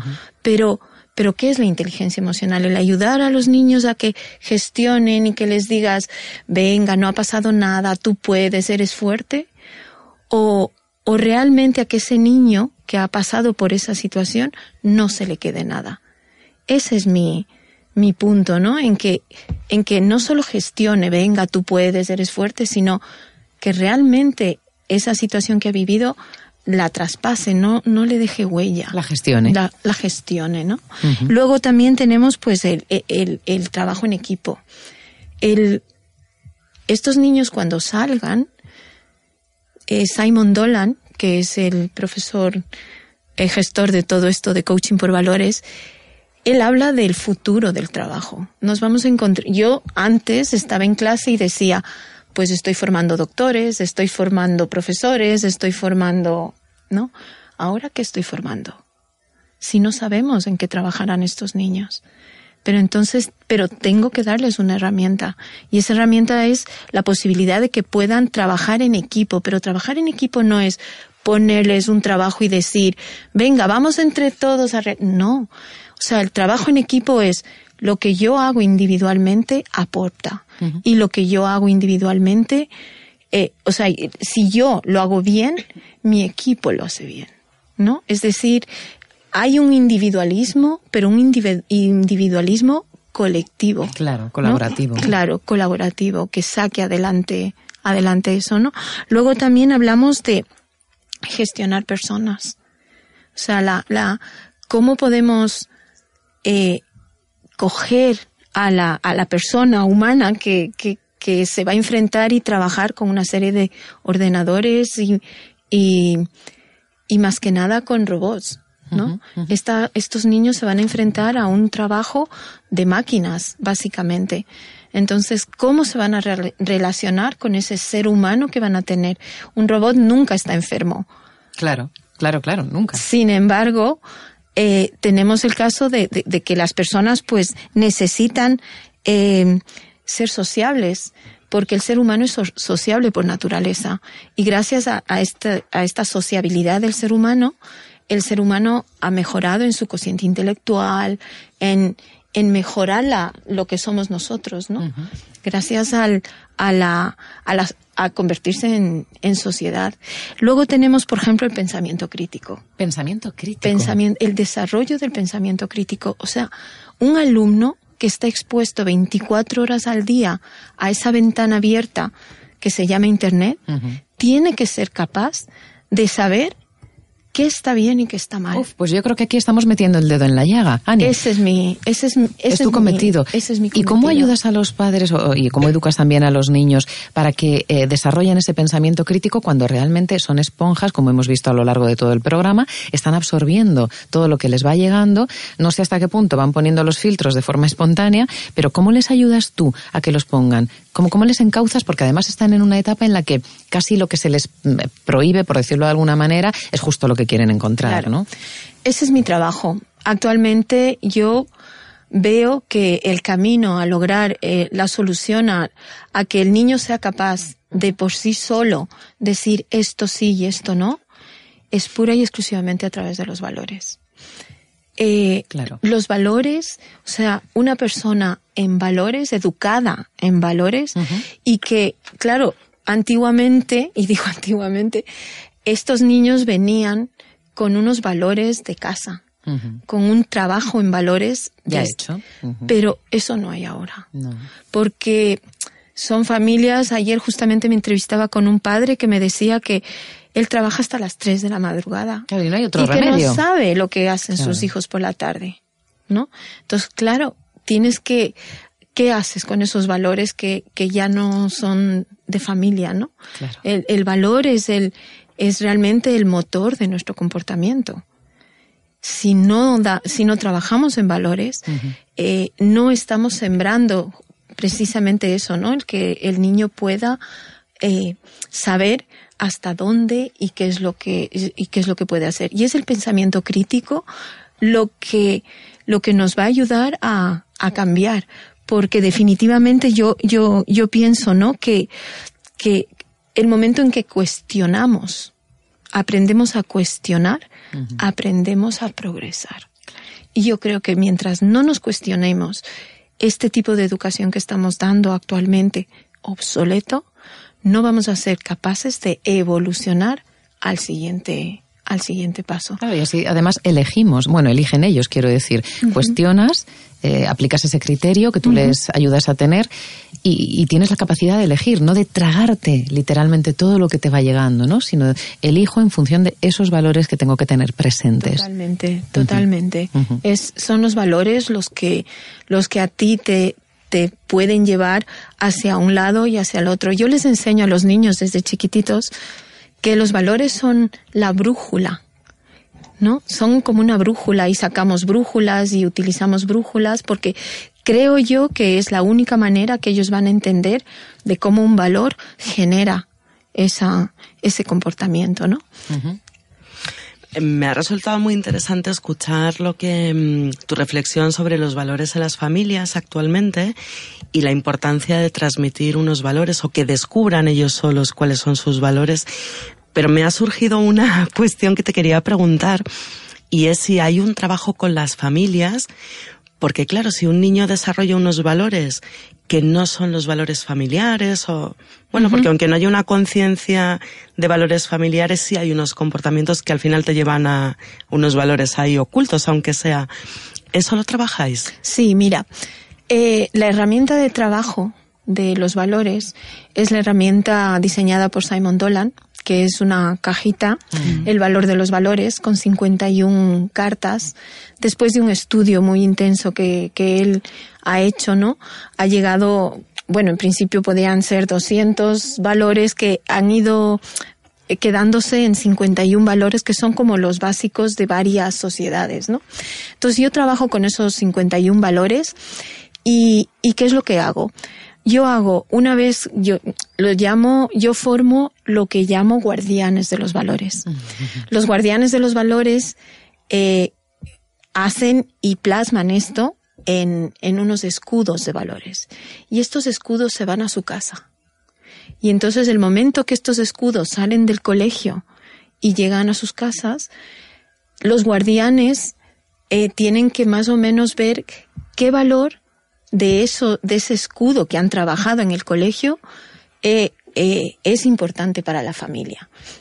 Eh, se llevan, son, primero trabajamos en equipo, fomentando todo esto del trabajo en equipo, cooperativo y tal, ¿no? Y luego una vez que hacen eso, los escudos salen a, casa y pasan una semana en, en, casa de cada niño que pertenece a ese equipo. Y, y luego cuando regresan al colegio, lo comentan, eh, valoramos. Pues en mi casa no se trabaja la empatía por ejemplo, claro. ¿no? Que para mí ha sido, para mí la empatía es la base, ¿no? Y pues en mi casa no se trabaja la empatía. O he tenido una madre que ha venido y me ha dicho, pues nos hemos tenido que cambiar a reciclar absolutamente todo porque el valor de reciclar y mantener el, medio ambiente es importantísimo para nuestro hijo y no lo sabíamos. Y mm, nuestros oyentes, cuando se dirigen a este número de WhatsApp que comentábamos antes, sí nos demandan a veces o hay mucho interés en saber cómo aplico yo esto como padre. te estoy escuchando, me encanta lo que dices, pero yo como padre a lo mejor me interesa conocer cuáles son los valores de mi hijo. Quizás no los conozco y son como una guía estructural que le mueve. ¿Qué podrían hacer para saberlo? Es tan maravilloso esta, esta herramienta para mí. Me ha descubierto tanto, ¿no? Que, que yo tenía el año pasado un niño de seis años que estuvo conmigo hasta los ocho, que no hacía deberes. No traía nunca un deber, no. Es que, es que, es que, y, y claro, dices, pero ¿por qué, no? Me senté con él y jugamos con los valores y, y, descubrí que este niño no tenía ningún valor pragmático. Los valores pragmáticos son los valores del hacer. Y claro, si este niño no tiene un valor pragmático, no tiene importancia para él, no hace. Entonces le regalé un valor y empezamos a trabajar sobre eso y tal. Eh, contestando a tu pregunta, Vicky, sobre, sobre cómo pueden los padres, ¿no? Yo el trabajo este lo trabajo a través del AMPA, para mí el cambio tiene que ser de la comunidad educativa. Tienen que ser los alumnos, los profesores y los padres. Si esto no hay a través de, del AMPA, de, es, el cambio no se va a dar.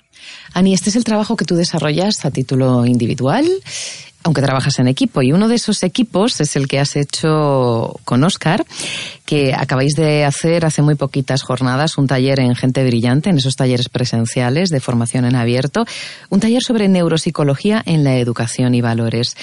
Oscar, neuropsicología, una de tus especialidades. ¿Cómo se, ¿Cómo se aplica la educación? Bien, pues efectivamente, como comentaba mi compañera Ani, hay un montón de técnicas que se pueden usar para mejorar el rendimiento académico del discente, del alumno. Tenemos que dar una nueva vuelta de tuerca a todo esto, tenemos que innovar sobre lo que ya hay. Yo siempre pongo el ejemplo de la muralla medieval, ¿no? Que hay una muralla medieval y el arte románico aprovechó lo medieval, lo gótico, lo románico y así sucesivamente. Entonces, ¿todo esto cómo lo aplicamos?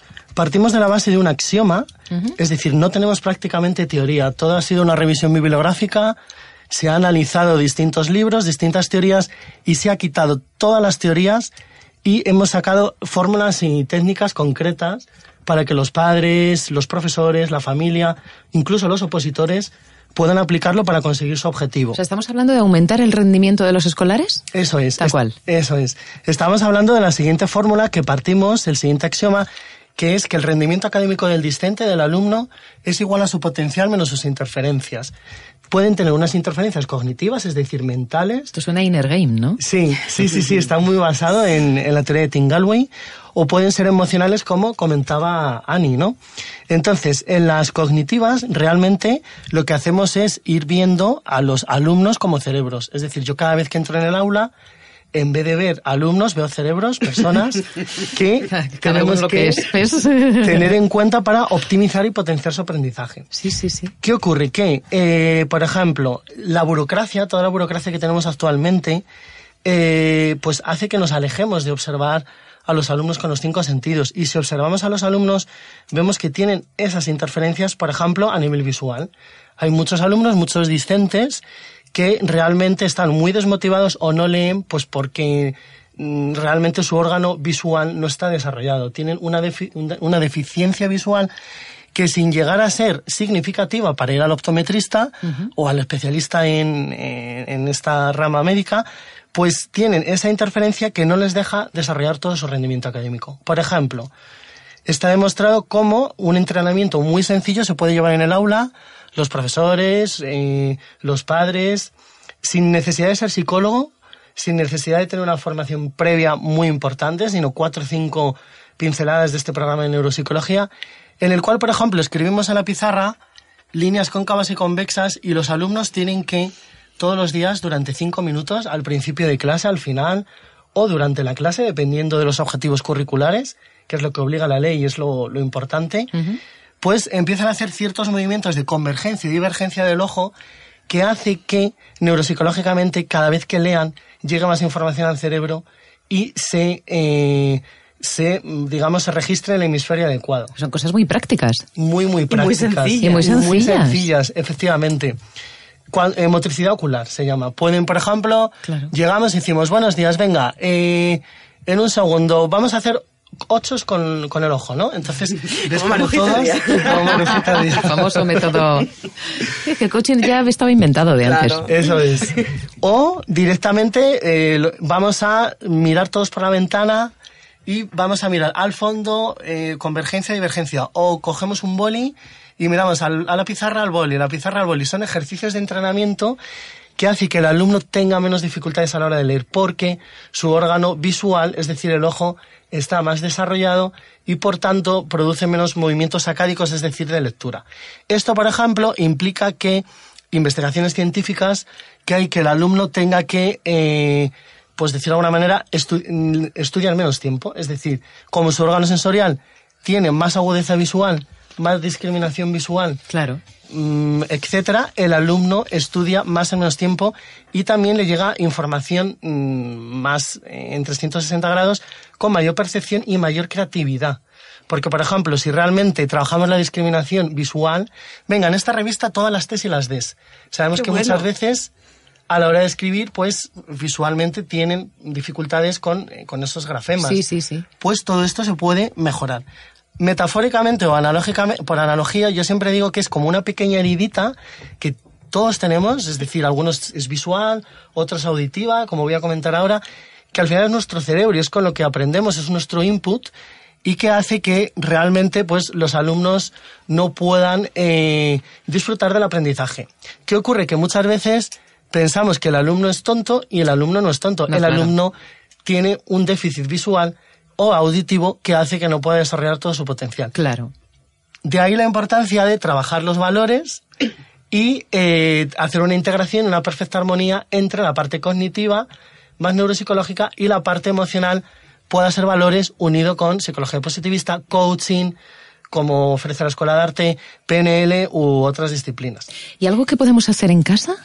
A mí es que me encantó algo que me contó un día eh, bueno, pues estas conversaciones que tenemos en la escuela acerca de la mejora auditiva, que me quedé alucinada, porque yo no sabía que había una relación entre el equilibrio, los ejercicios de motricidad de equilibrio y, la mejora auditiva. Sí. y esos son ejercicios simples, simples. Puedes compartir alguno como lo de mm, hacer... los ojos, o mirar al bolígrafo y a, la lejanía. Para, pues escuchar, para poder escuchar con más claridad y entender mejor lo que, lo que te dicen. con el equilibrio. Sí, efectivamente es como bien comenta Vicky, es decir, una cosa es ver y mirar o observar, otra cosa es escuchar y oír, y muchas veces la metemos todo en el mismo saco y no es así. Los contenidos curriculares muchas veces no trabajan en estos aspectos. Entonces, a nivel auditivo, hemos comentado lo visual, a nivel auditivo, y más aún cuando eh, la ley, ¿no? La LOE, eh, pues, pues sugiere la importancia de las enseñanzas bilingües. Entonces, el enfoque comunicativo es súper importante. Por lo tanto, hay ejercicios concretos que ayudarían a los alumnos a aprender segundos idiomas de forma más significativa y más fácil, incluso el propio idioma, para no tener dificultades a la hora de hablar o tener un buen patrón fonético. Por ejemplo, si los alumnos suelen tener, que es esta estadística, dificultades a la hora de escuchar o de realizar ciertos listening en inglés o de atender, atención selectiva, pues directamente vamos a poner a un alumno en un lado de la pared, a otro alumno en otro lado de la pared, no se miran, por lo tanto la memoria visual o icónica no trabaja y al estar dados la vuelta, es decir, con cierta entropía, hace que realmente un ejercicio súper fácil que puedan hacer en casa con los padres, que puedan hacer entre los hermanos, entre iguales en el aula, pues mejora mucho su, su rendimiento académico. Aparte, como comentaba Vicky, ¿no? Tenemos una discriminación auditiva en la cual, por ejemplo, yo puedo llegar al aula y hacer, eh, espero que se escuche bien, pues con el boli no se necesita grandes recursos, un ritmo así. Los alumnos cierran los ojos y tienen que seguir el, el ritmo. Eh, también, por ejemplo, pues hablar eh, con pseudopalabras o protopalabras, dictados de conciencia fonológica y saber qué instrumento musical se está desarrollando, o incluso en casa, pues muy importante, aparte de todo esto, puedes desarrollar todos los días 15 minutos de música clásica eh, y está demostrado cómo aumentan su, su conciencia fonológica, su memoria auditiva y su capacidad de, de oír y escuchar. Oscar, cosas sencillísimas que están al alcance de todos, pero que alguien tiene que venir y mm, ponérnoslas delante. Oye, por cierto, aparte de este trabajo conjunto que, que, realizáis, el día, vamos, con motivo del Día de San Jordi, para el 23 de abril, publicáis eh, o promocionáis en Barcelona un libro, Ani. Sí, eh, precisamente es eh, Valores, la brújula para personas y organizaciones de futuro. Lo vamos a presentar en uh -huh. eh, en Barcelona, a partir de las 4 de la tarde, con un grupo de, de coaches Ajá. que nos hemos unido de la mano de Simon Dolan para, para un, sí, bueno, unir eh, todas estas metodologías y dar herramientas uh -huh. de trabajo, herramientas para tanto para las empresas como para las organizaciones, como para los centros educativos. ¿Dónde te pueden encontrar si quieren, por ejemplo, pedir información sobre tu trabajo o sobre el libro? Tengo yo un blog que se llama cuentosporvalores.blogspot.com. Así que, bueno, ahí publico todo lo que hago a través de, en el colegio, con los niños, con los padres. Y yo creo que comparto absolutamente todo. O sea, yo creo que la única manera de sembrar el cambio es compartir lo que tenemos y lo que estamos haciendo. Y lo que sabemos que funciona, claro que sí. Ani Paez, muchísimas gracias. Oscar, me quedo con muchas ganas de saber más cosas, porque veo que además, eh, aparte de bueno, toda la labor de investigación previa que tú has tenido que desarrollar para sí. sacar esto a la luz, veo que es perfectamente mmm, fácil para ponerlo en marcha en casa, no solamente cuando tú impartes las formaciones, pero también en casa lo podemos hacer si te quieren preguntar algo, si quieren orientación, mmm, a través de qué contacto les puedes ayudar. Sí, por supuesto.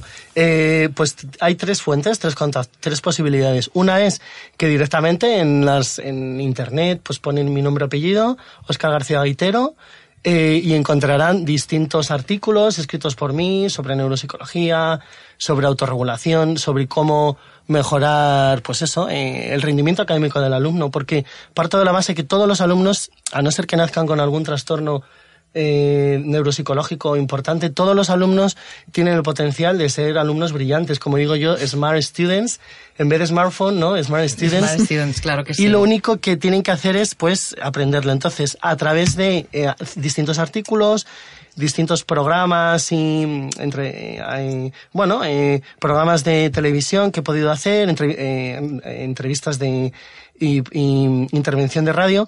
Y luego a través de mi correo personal por ejemplo oscar.garcia.gaitero.gmail.com y por supuesto eh, a través de mi página web que es tres veces www.oscargarciagaitero.com y cualquier duda, cualquier aclaración, yo aparte de trabajar en la investigación y, en la universidad, que es algo que me apasiona. Eh, cualquier sugerencia, eh, trabajo también como coach educativo para no solo potenciar, sino optimizar el potencial de los alumnos, no solamente de los alumnos con dificultades, sino los alumnos que quieren aún ser más brillantes. Uh -huh. y, y, cualquier cuestión, aclaración que, que, deseen, pues a través de, de, esas tres fuentes, pues pueden contactar conmigo. Que te busquen en internet, Oscar. García Gaitero, que entren en tu página web y que vean todo el trabajo que realizas y lo mucho que puede ayudar solamente, no solamente a los estudiantes para que sean smart, sino a los padres y madres que nos toca educar para que ellos consigan serlo. Muchísimas gracias por estar con nosotros a, Me gustaría a mí terminar con una frase claro que sí. muy potente de que todos ustedes conocen de Lewis Carroll, de Alicia en el País de las Maravillas y también de Alicia y el Espejo, es que realmente lo importante es lo que hacemos por los demás.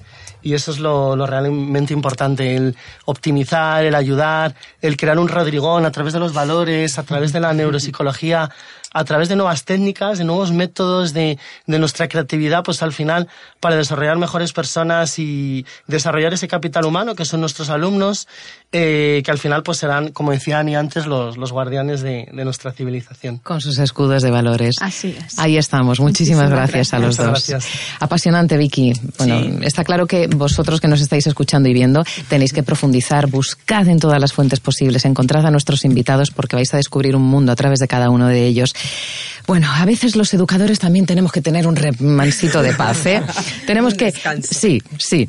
Y además, fíjate, eh, antes eh, comentaba Oscar que a través de la música clásica se puede conseguir incrementar eh, la percepción, los valores, también la habilidad eh, a la hora de desarrollar las materias escolares y las humanas, ¿no? Las, de, las que necesitamos en la vida. Pero esto también se puede conseguir a través de, ¿sabes qué? De la poesía. De la poesía, sí, señor. Y tenemos a nuestro siguiente invitado. Uh -huh.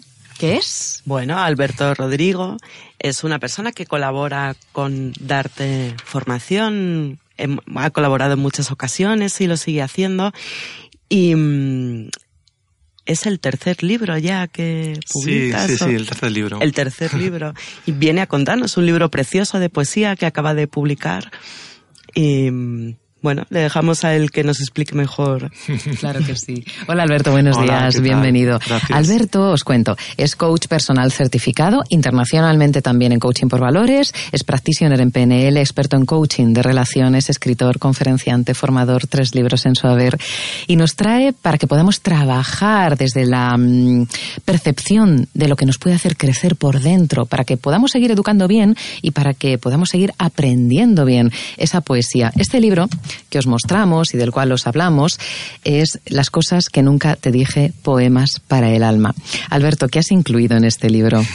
Que me encanta la portada blanca, con sí. una figura masculina. Me, me, gusta un montón, me dice mucho esta portada. Gracias, gracias. Mm. Bueno, pues la verdad que el libro surgió un poco como fruto de mucho trabajo, ¿no? De muchos, bueno, trabajo, de mucho placer, diría yo. Uh -huh. De varios años eh, me apasiona escribir, he escrito desde pequeño eh, diarios, digamos, o cuadernos donde escribes un poco pues tu, tu ruta de vida, lo que te va sucediendo. Uh -huh. Y ahí pues em, empecé a escribir poemas y me di cuenta de lo terapéutico que era el, el, poder sacar pues esas emociones, esas cosas que a veces nunca nos atrevemos a decir, eh, bien sea a los demás o incluso a nosotros mismos, ¿no? A nosotras mismas, que igual no nos decimos cosas, nos las callamos. Y, y, y empecé a escribir todo, todo esto, muy inspirado por mi padre, por mi marido, que es el, el chico de la portada, uh -huh. John. Bien guapo, y, ¿eh? Sí, sí, sí. y, y bueno, pues son, son poemas que de alguna manera eh, el propósito es conectar también con el alma de las personas, ¿no? Eh, ahí de alguna forma yo siempre digo que me desnudo mucho, ¿no? Pero también hay una manera en la que cuando la gente lo, lo lee hay interpretación eh, personal, de, cada uno lo lee con un, con un sentido uh -huh. y eso es una de las cosas que más me apasiona ¿no? en, en, en la lectura. ¿Qué dirías tú que ofrece este libro a las personas que nunca han tenido un acercamiento al mundo de la poesía? Porque no todo el mundo eh, lee poesía. Uh -huh. Yo reconozco que durante muchísimos años no la leí, me encanta leer, y un buen día cayó en mis manos el libro La voz a ti de vida, Ajá. por aquello de la voz, de Pedro Salinas, y a partir de ese momento me declaro fan incondicional del mundo de la poesía, no de toda la poesía, está claro, pero este libro, la verdad, tiene mucho que ofrecer. ¿Qué dirías tú para despertar esa curiosidad en alguien que nunca ha tenido ese acercamiento hacia la poesía para que lleguen a las cosas que nunca te dije? Bueno, pues yo, yo creo que un poco volver a lo que comentaba antes, eh, ese deseo de conectar con, con, el alma de otras personas y el tuyo propio, ¿no? Eh, yo creo que la, poesía abre mucho esa, esa imaginación, ¿no? Estamos leyendo algo que igual el autor lo ha escrito con una intención, pero de repente cuando nosotros lo estamos leyendo nos conecta con algo interior que dices, ostras, pues me estoy escuchando, ¿no? Por primera vez. Estoy escuchando lo que, lo que mi alma dice, ¿no? Yo siempre digo que, que cuando el, el alma, o sea, el, cuerpo grita cuando el alma calla, ¿no? Y, y es importante dejar que, que de alguna manera el alma y todas las emociones puedan tener su lugar. Las emociones deben tener su lugar y además es la única forma en la que podemos conseguir, ya que estamos hablando de educación, transmitir los conocimientos que tenemos, eh, pero gestionando bien las emociones que pueden ir desencadenándose en nosotros y en las personas a quienes nos toca educar con las situaciones que surgen en la vida. Em, tú eres experto en relaciones. Y también eh, te has, eh, bueno, te has adentrado en el mundo de la educación. Y a mí me llama mucho la atención que a pesar de que estamos en pleno siglo XXI, que se supone que hemos tenido que evolucionar, aunque Ani ya nos decía que mm, traemos patrones educativos bastante obsoletos, ¿no? Mm, evidentemente, tú mm, eres eh, absolutamente defensor de la honestidad, del respeto a uno mismo, del respeto a los demás y de la tolerancia, ¿no? ¿Cómo dirías tú que debemos transmitir esa tolerancia a nuestras nuevas generaciones? Sí, yo creo que es muy importante educar en la, en la diversidad, ¿no? Diversidad a todos los niveles. Diversidad funcional, por ejemplo, lo que mm, se llamaba de manera, yo creo que mal definida, discapacidad o minusvalía, ¿no? Yo creo que no hay nadie ni menos válido, ni menos válido ni con menos capacidad. Sencillamente hay una, una diversidad eh, funcional. Y, y, hay una diversidad también en la orientación sexual. Eh, yo trabajo con la, acompaño a las personas de la comunidad LGTB y, claro, es, es tan importante como eh, un chico, una chica ha estado, ha sido educado en todo este tema ¿no? de la sexualidad, porque eh, se supone o se presupone que todo el mundo somos heterosexuales. Entonces, ningún heterosexual tiene que salir del armario y quedar un día con sus padres y decir, papá y mamá, tengo algo que contaros, soy heterosexual. Sin embargo, eh, un gay, una lesbiana, un bisexual, en fin, todas las mm, diversidades que hay a ese nivel, pues sí, ¿no? Y yo creo que, mm, como mejor se, se, educa es primeramente desde el ejemplo. Evidentemente no podemos dar aquello que no tenemos y como, como padres o como adultos o como tíos o como profesores, yo creo que eh, somos muy observados, ¿no? Eh, por, por, somos referentes de alguna manera, ¿no? Y si estamos, ya, ya fíjate, Ana, eh, perdona, Rosa, no te diría la palabra tolerancia en sí, sino naturalidad. Naturalidad. ¿no? Naturalidad. Igual que no me gusta usar la palabra, no es que eh, un gay es alguien normal. Bueno, Claro. normal, ¿no? O sea, es, es Eso sería una redundancia, ¿no? Entonces, a veces la palabra tolerancia, que está, a ver, entiendo perfectísimamente, ¿no? Desde dónde viene, pero, pero a veces sí que la podemos conectar con, bueno, hay que, ya, aunque seas así, pues hay que, hay que tolerar, no te quiero, ¿no? Entonces, no, es, es la, la, naturalidad. Y, por ejemplo, un padre cuando está viendo eh, pues unas noticias eh, en las que aparece pues una persona que es gay, esa reacción que tenga, incluso ya no, sencillamente, aunque no hable, solamente los gestos, ya están diciendo mucho a ese hijo, a esa hija, de, de, de cómo integrar esto de, de, forma natural en su vida. Antes ha comentado Natalie una cosa que a mí me ha encantado, pero me da un poquito de susto también. Y ella hablaba de la importancia de cómo hablamos a los niños, porque el diálogo interior que tienes de adulto se genera a partir de ahí, de esas voces referentes que tú tuviste de niño. Y claro, esa reflexión, eh, bueno, puede ser evidente, obvia, pero a veces no lo es tanto. responsabilidad. Sí, claro, y te das cuenta de que tu diálogo interior no es tuyo, es fruto de un resumen de, de todo lo que has ido escuchando. Claro. Es que importante lo que tú dices del ejemplo. Claro, aprendemos mucho por, por imitación, por observación, eh, influencia, evidentemente, y todo eso se queda registrado en el subconsciente. y a veces sencillamente lo reproducimos sin habernos cuestionado a nosotros mismos eh, es el espíritu crítico, ¿no? Que, que hablabais antes sí, también. como propio. Como, exactamente. En mi caso, por ejemplo, yo tuve uno de, de mis Mm, caminos más, más maravillosos fue el de desaprender, ¿no? Para, para volver a aprender. Porque que igual luego volví a aprender cosas de la iguales, se quedaron ahí, pero muchas de ellas las tuve que desaprender y decir, vale, esto yo ahora lo creo, porque lo vivo, porque lo siento y porque decido que es parte de mi creencia y de mis valores, como bien hablaban eh, mis compañeros. ¿Podrías, para concluir tu intervención, leernos un par de estrofas del libro? Vale, sí, sí. Venga. Además, para eso me he traído las gafas. Ánimo. bueno, pues lo voy a abrir, yo que sé, uno que no sea muy, muy, muy largo. Cosas que nunca te dije. Este se llama Como un tonto al cielo. Me he quedado a dormir en el centro de tu pecho, donde no suena el mar ni se oye el viento. He dejado, he dejado reposar los recuerdos y el miedo, y he aprendido a volar peleando con el viento. Me he quedado a escuchar el silencio de tu cuerpo, como si nunca antes lo hubiéramos hecho. He dejado latir mi corazón imperfecto al ritmo de tu olor y de tus sueños. Me he quedado mirando como un tonto al cielo, preguntándole las cosas que no entiendo. He dejado salir el dolor y el recuerdo de los viejos monstruos que veía de pequeño. Y a mitad de todo esto me he sentido nuevo, como si jamás hubiera pasado el tiempo, y nos hemos amado con caricias y besos, y nos hemos dibujado el deseo. Qué, bonito, eso es amor, eso es amor, claro que sí. Alberto Rodrigo, tu libro Las cosas que nunca te dije, poemas para el alma, enhorabuena por esta publicación, esperamos que llegue la cuarta prontito. Muchas gracias. Y mientras disfrutaremos de ella. Muchísimas gracias. Gracias a vosotros. Vicky, Llega nuestro momento sección de la semana. Sí, ahora que estamos inspiradísimos. Bueno, bueno, es, ¿ves? Eh, los educadores y educadoras hemos eh, pausado, hemos reflexionado, hemos leído, hemos escuchado poesía, ahora ya tenemos fuerzas para seguir.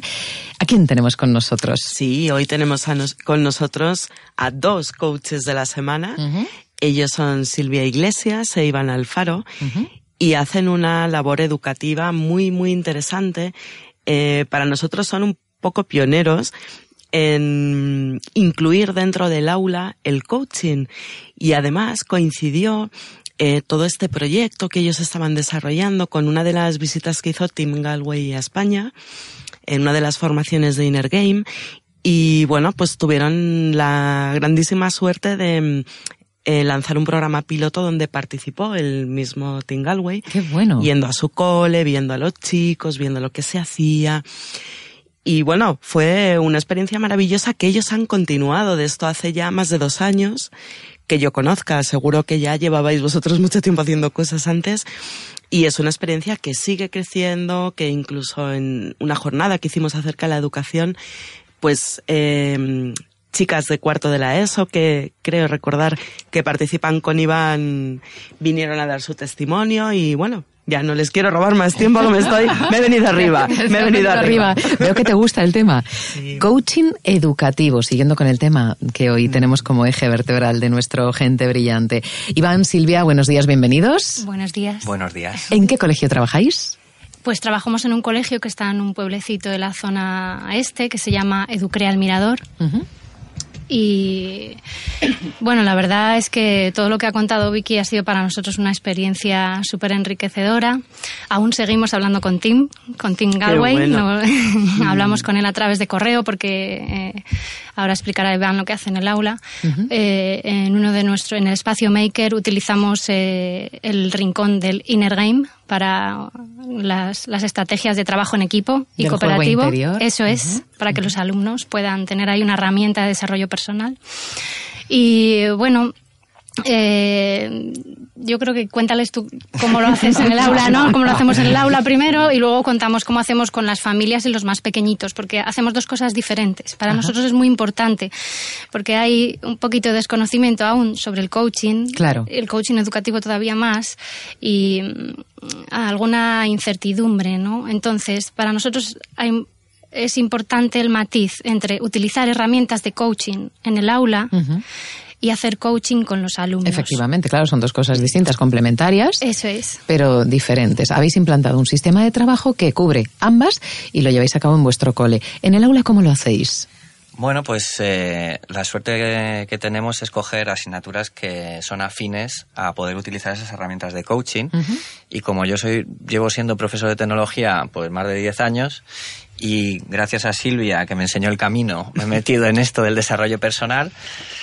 Eh, pues vimos la oportunidad de utilizar esas herramientas de coaching en la asignatura de tecnología. Entonces, a día de hoy hemos empezado un programa en primero de la ESO, eh, con los más pequeñitos, que son geniales, Y tenemos un programa en bachillerato que ya está orientado incluso a, cuestiones de profesionalidad, de, de, currículum, para que, para que tengan más herramientas a la hora de salir al mundo que no solo los contenidos maravillosos que, dan en otras asignaturas.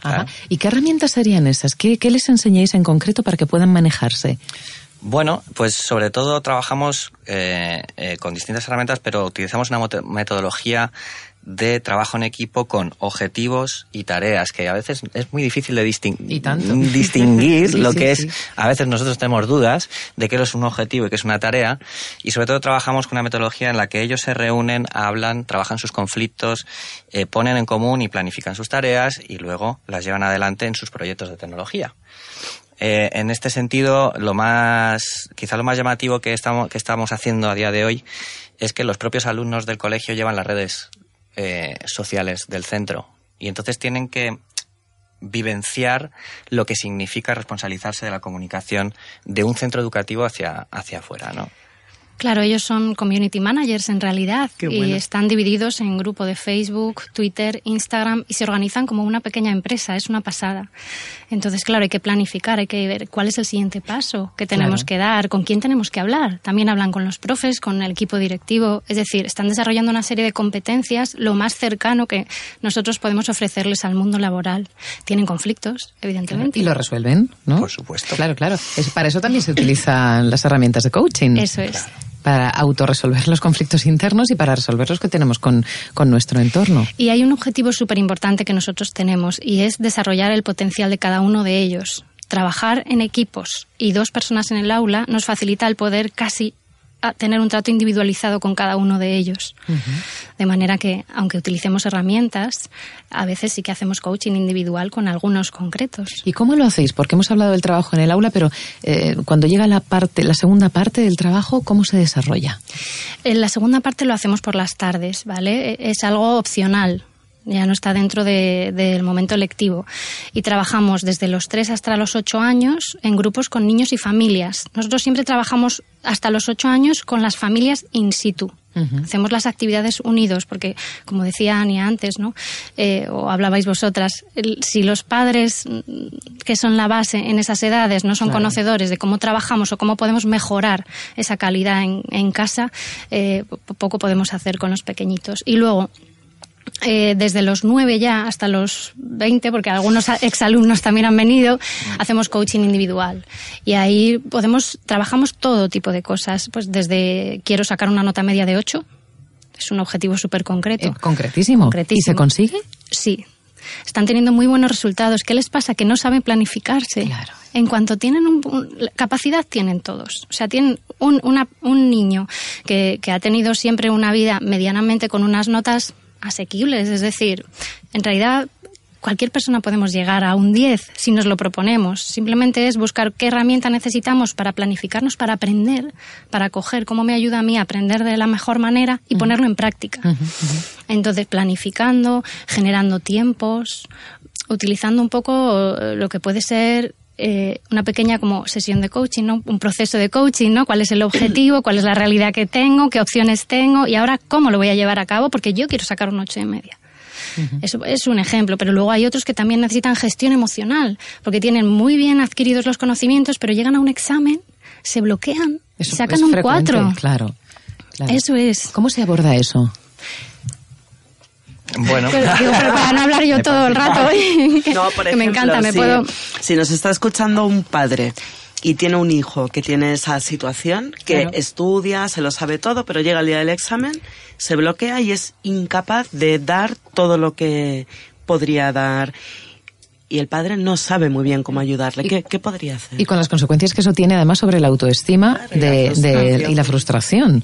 ¿Cómo se gestiona eso? ¿Cómo les podéis ayudar a ambos? Bueno, eh, ese tipo de alumnos trabajamos otro tipo de herramientas que hemos aprendido gracias a la formación en Darte. La verdad que es una formación muy holística.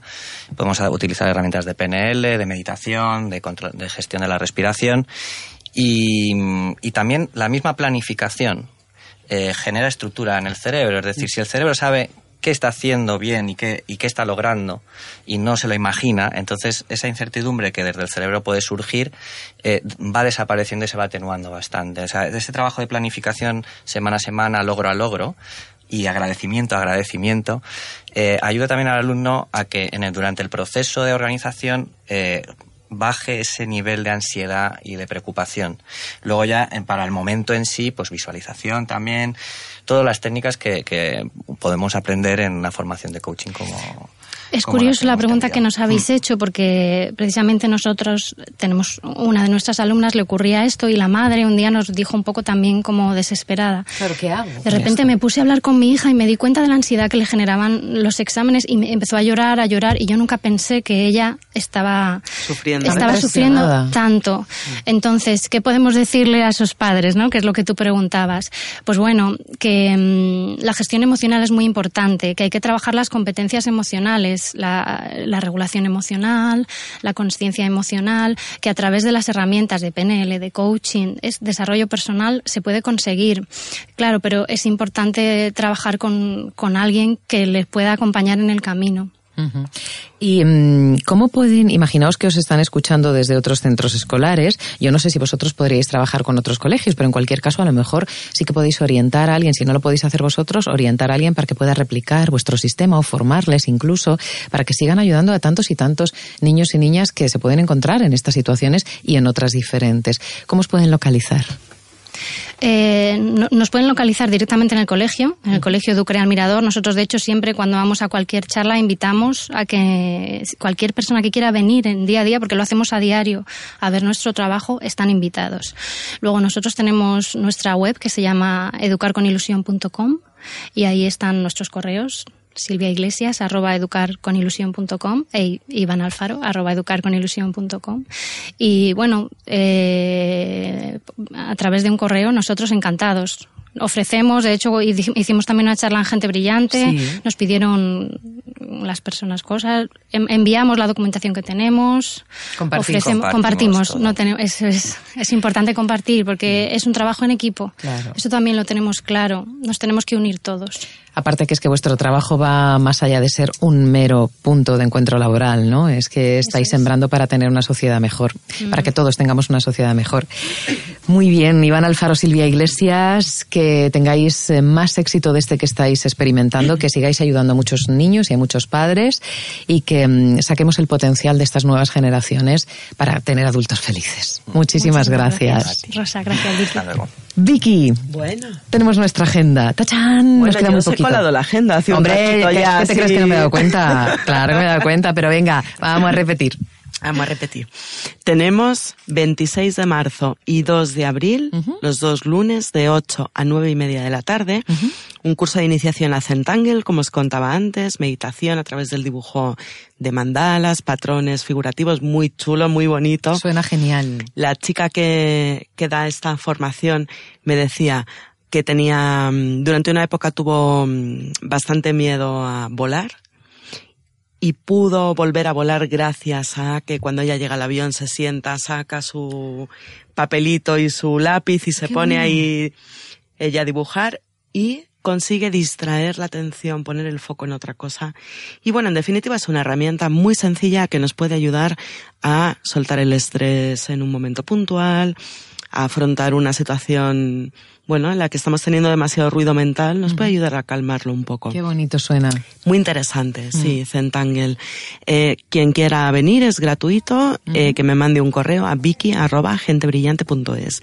Y como no, recordaros www.jornadasdecoaching.com 8 de abril es gratuito en el Teatro Municipal de Coslada y, por supuesto, todo el que quiera venir está invitado. Tenemos eh, multitud de ponentes de altísimo nivel.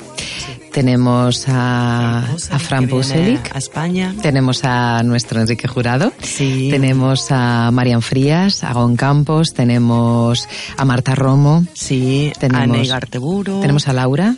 Eh, Laura Moncho. Laura Moncho, efectivamente. No nos queremos dejar alguno, ninguno, pero seguramente, bueno, tenemos también Patricia Ramírez. Patricia Ramírez, la psicóloga y la coach de los deportistas, eso es.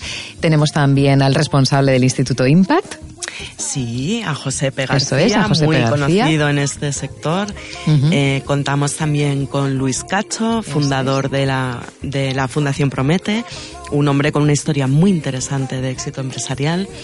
Y bueno, en definitiva, un montón. Bueno, Paz Ortiz, me olvidaba de ella. No, no, es que la tenemos presente en todo, entonces, sí, claro. Sí, sí, sí, nuestra formadora de mindfulness y nuestra querida Rosa, la voz. Ahí estoy, tengo la, gran suerte de que les voy a presentar a va todos. a presentar ella el evento y allí estaremos todos. Qué ganas. Todos. Y si tú quieres estar, que sepas que el evento es gratuito. Así que entra en jornadasdecoaching.com. La entrada es gratis, pero están volando, ¿eh? Quedan mm, muy poquitas. Más vale que si quieres venir y no lo has hecho aún, saques tu, reserves tu entrada. Vicky Murcia, directora de Gente Brillante. Enrique Jurado también, director de la Escuela de Arte Coaching y Formación. Muchísimas gracias a los dos. Nos encontramos la semana que viene, corazona. Sí. ¿Eh? Gracias a todos por seguirnos. Eh, dentro de una semana más contenidos en Gente Brillante, tu programa de coaching y desarrollo personal. Adiós.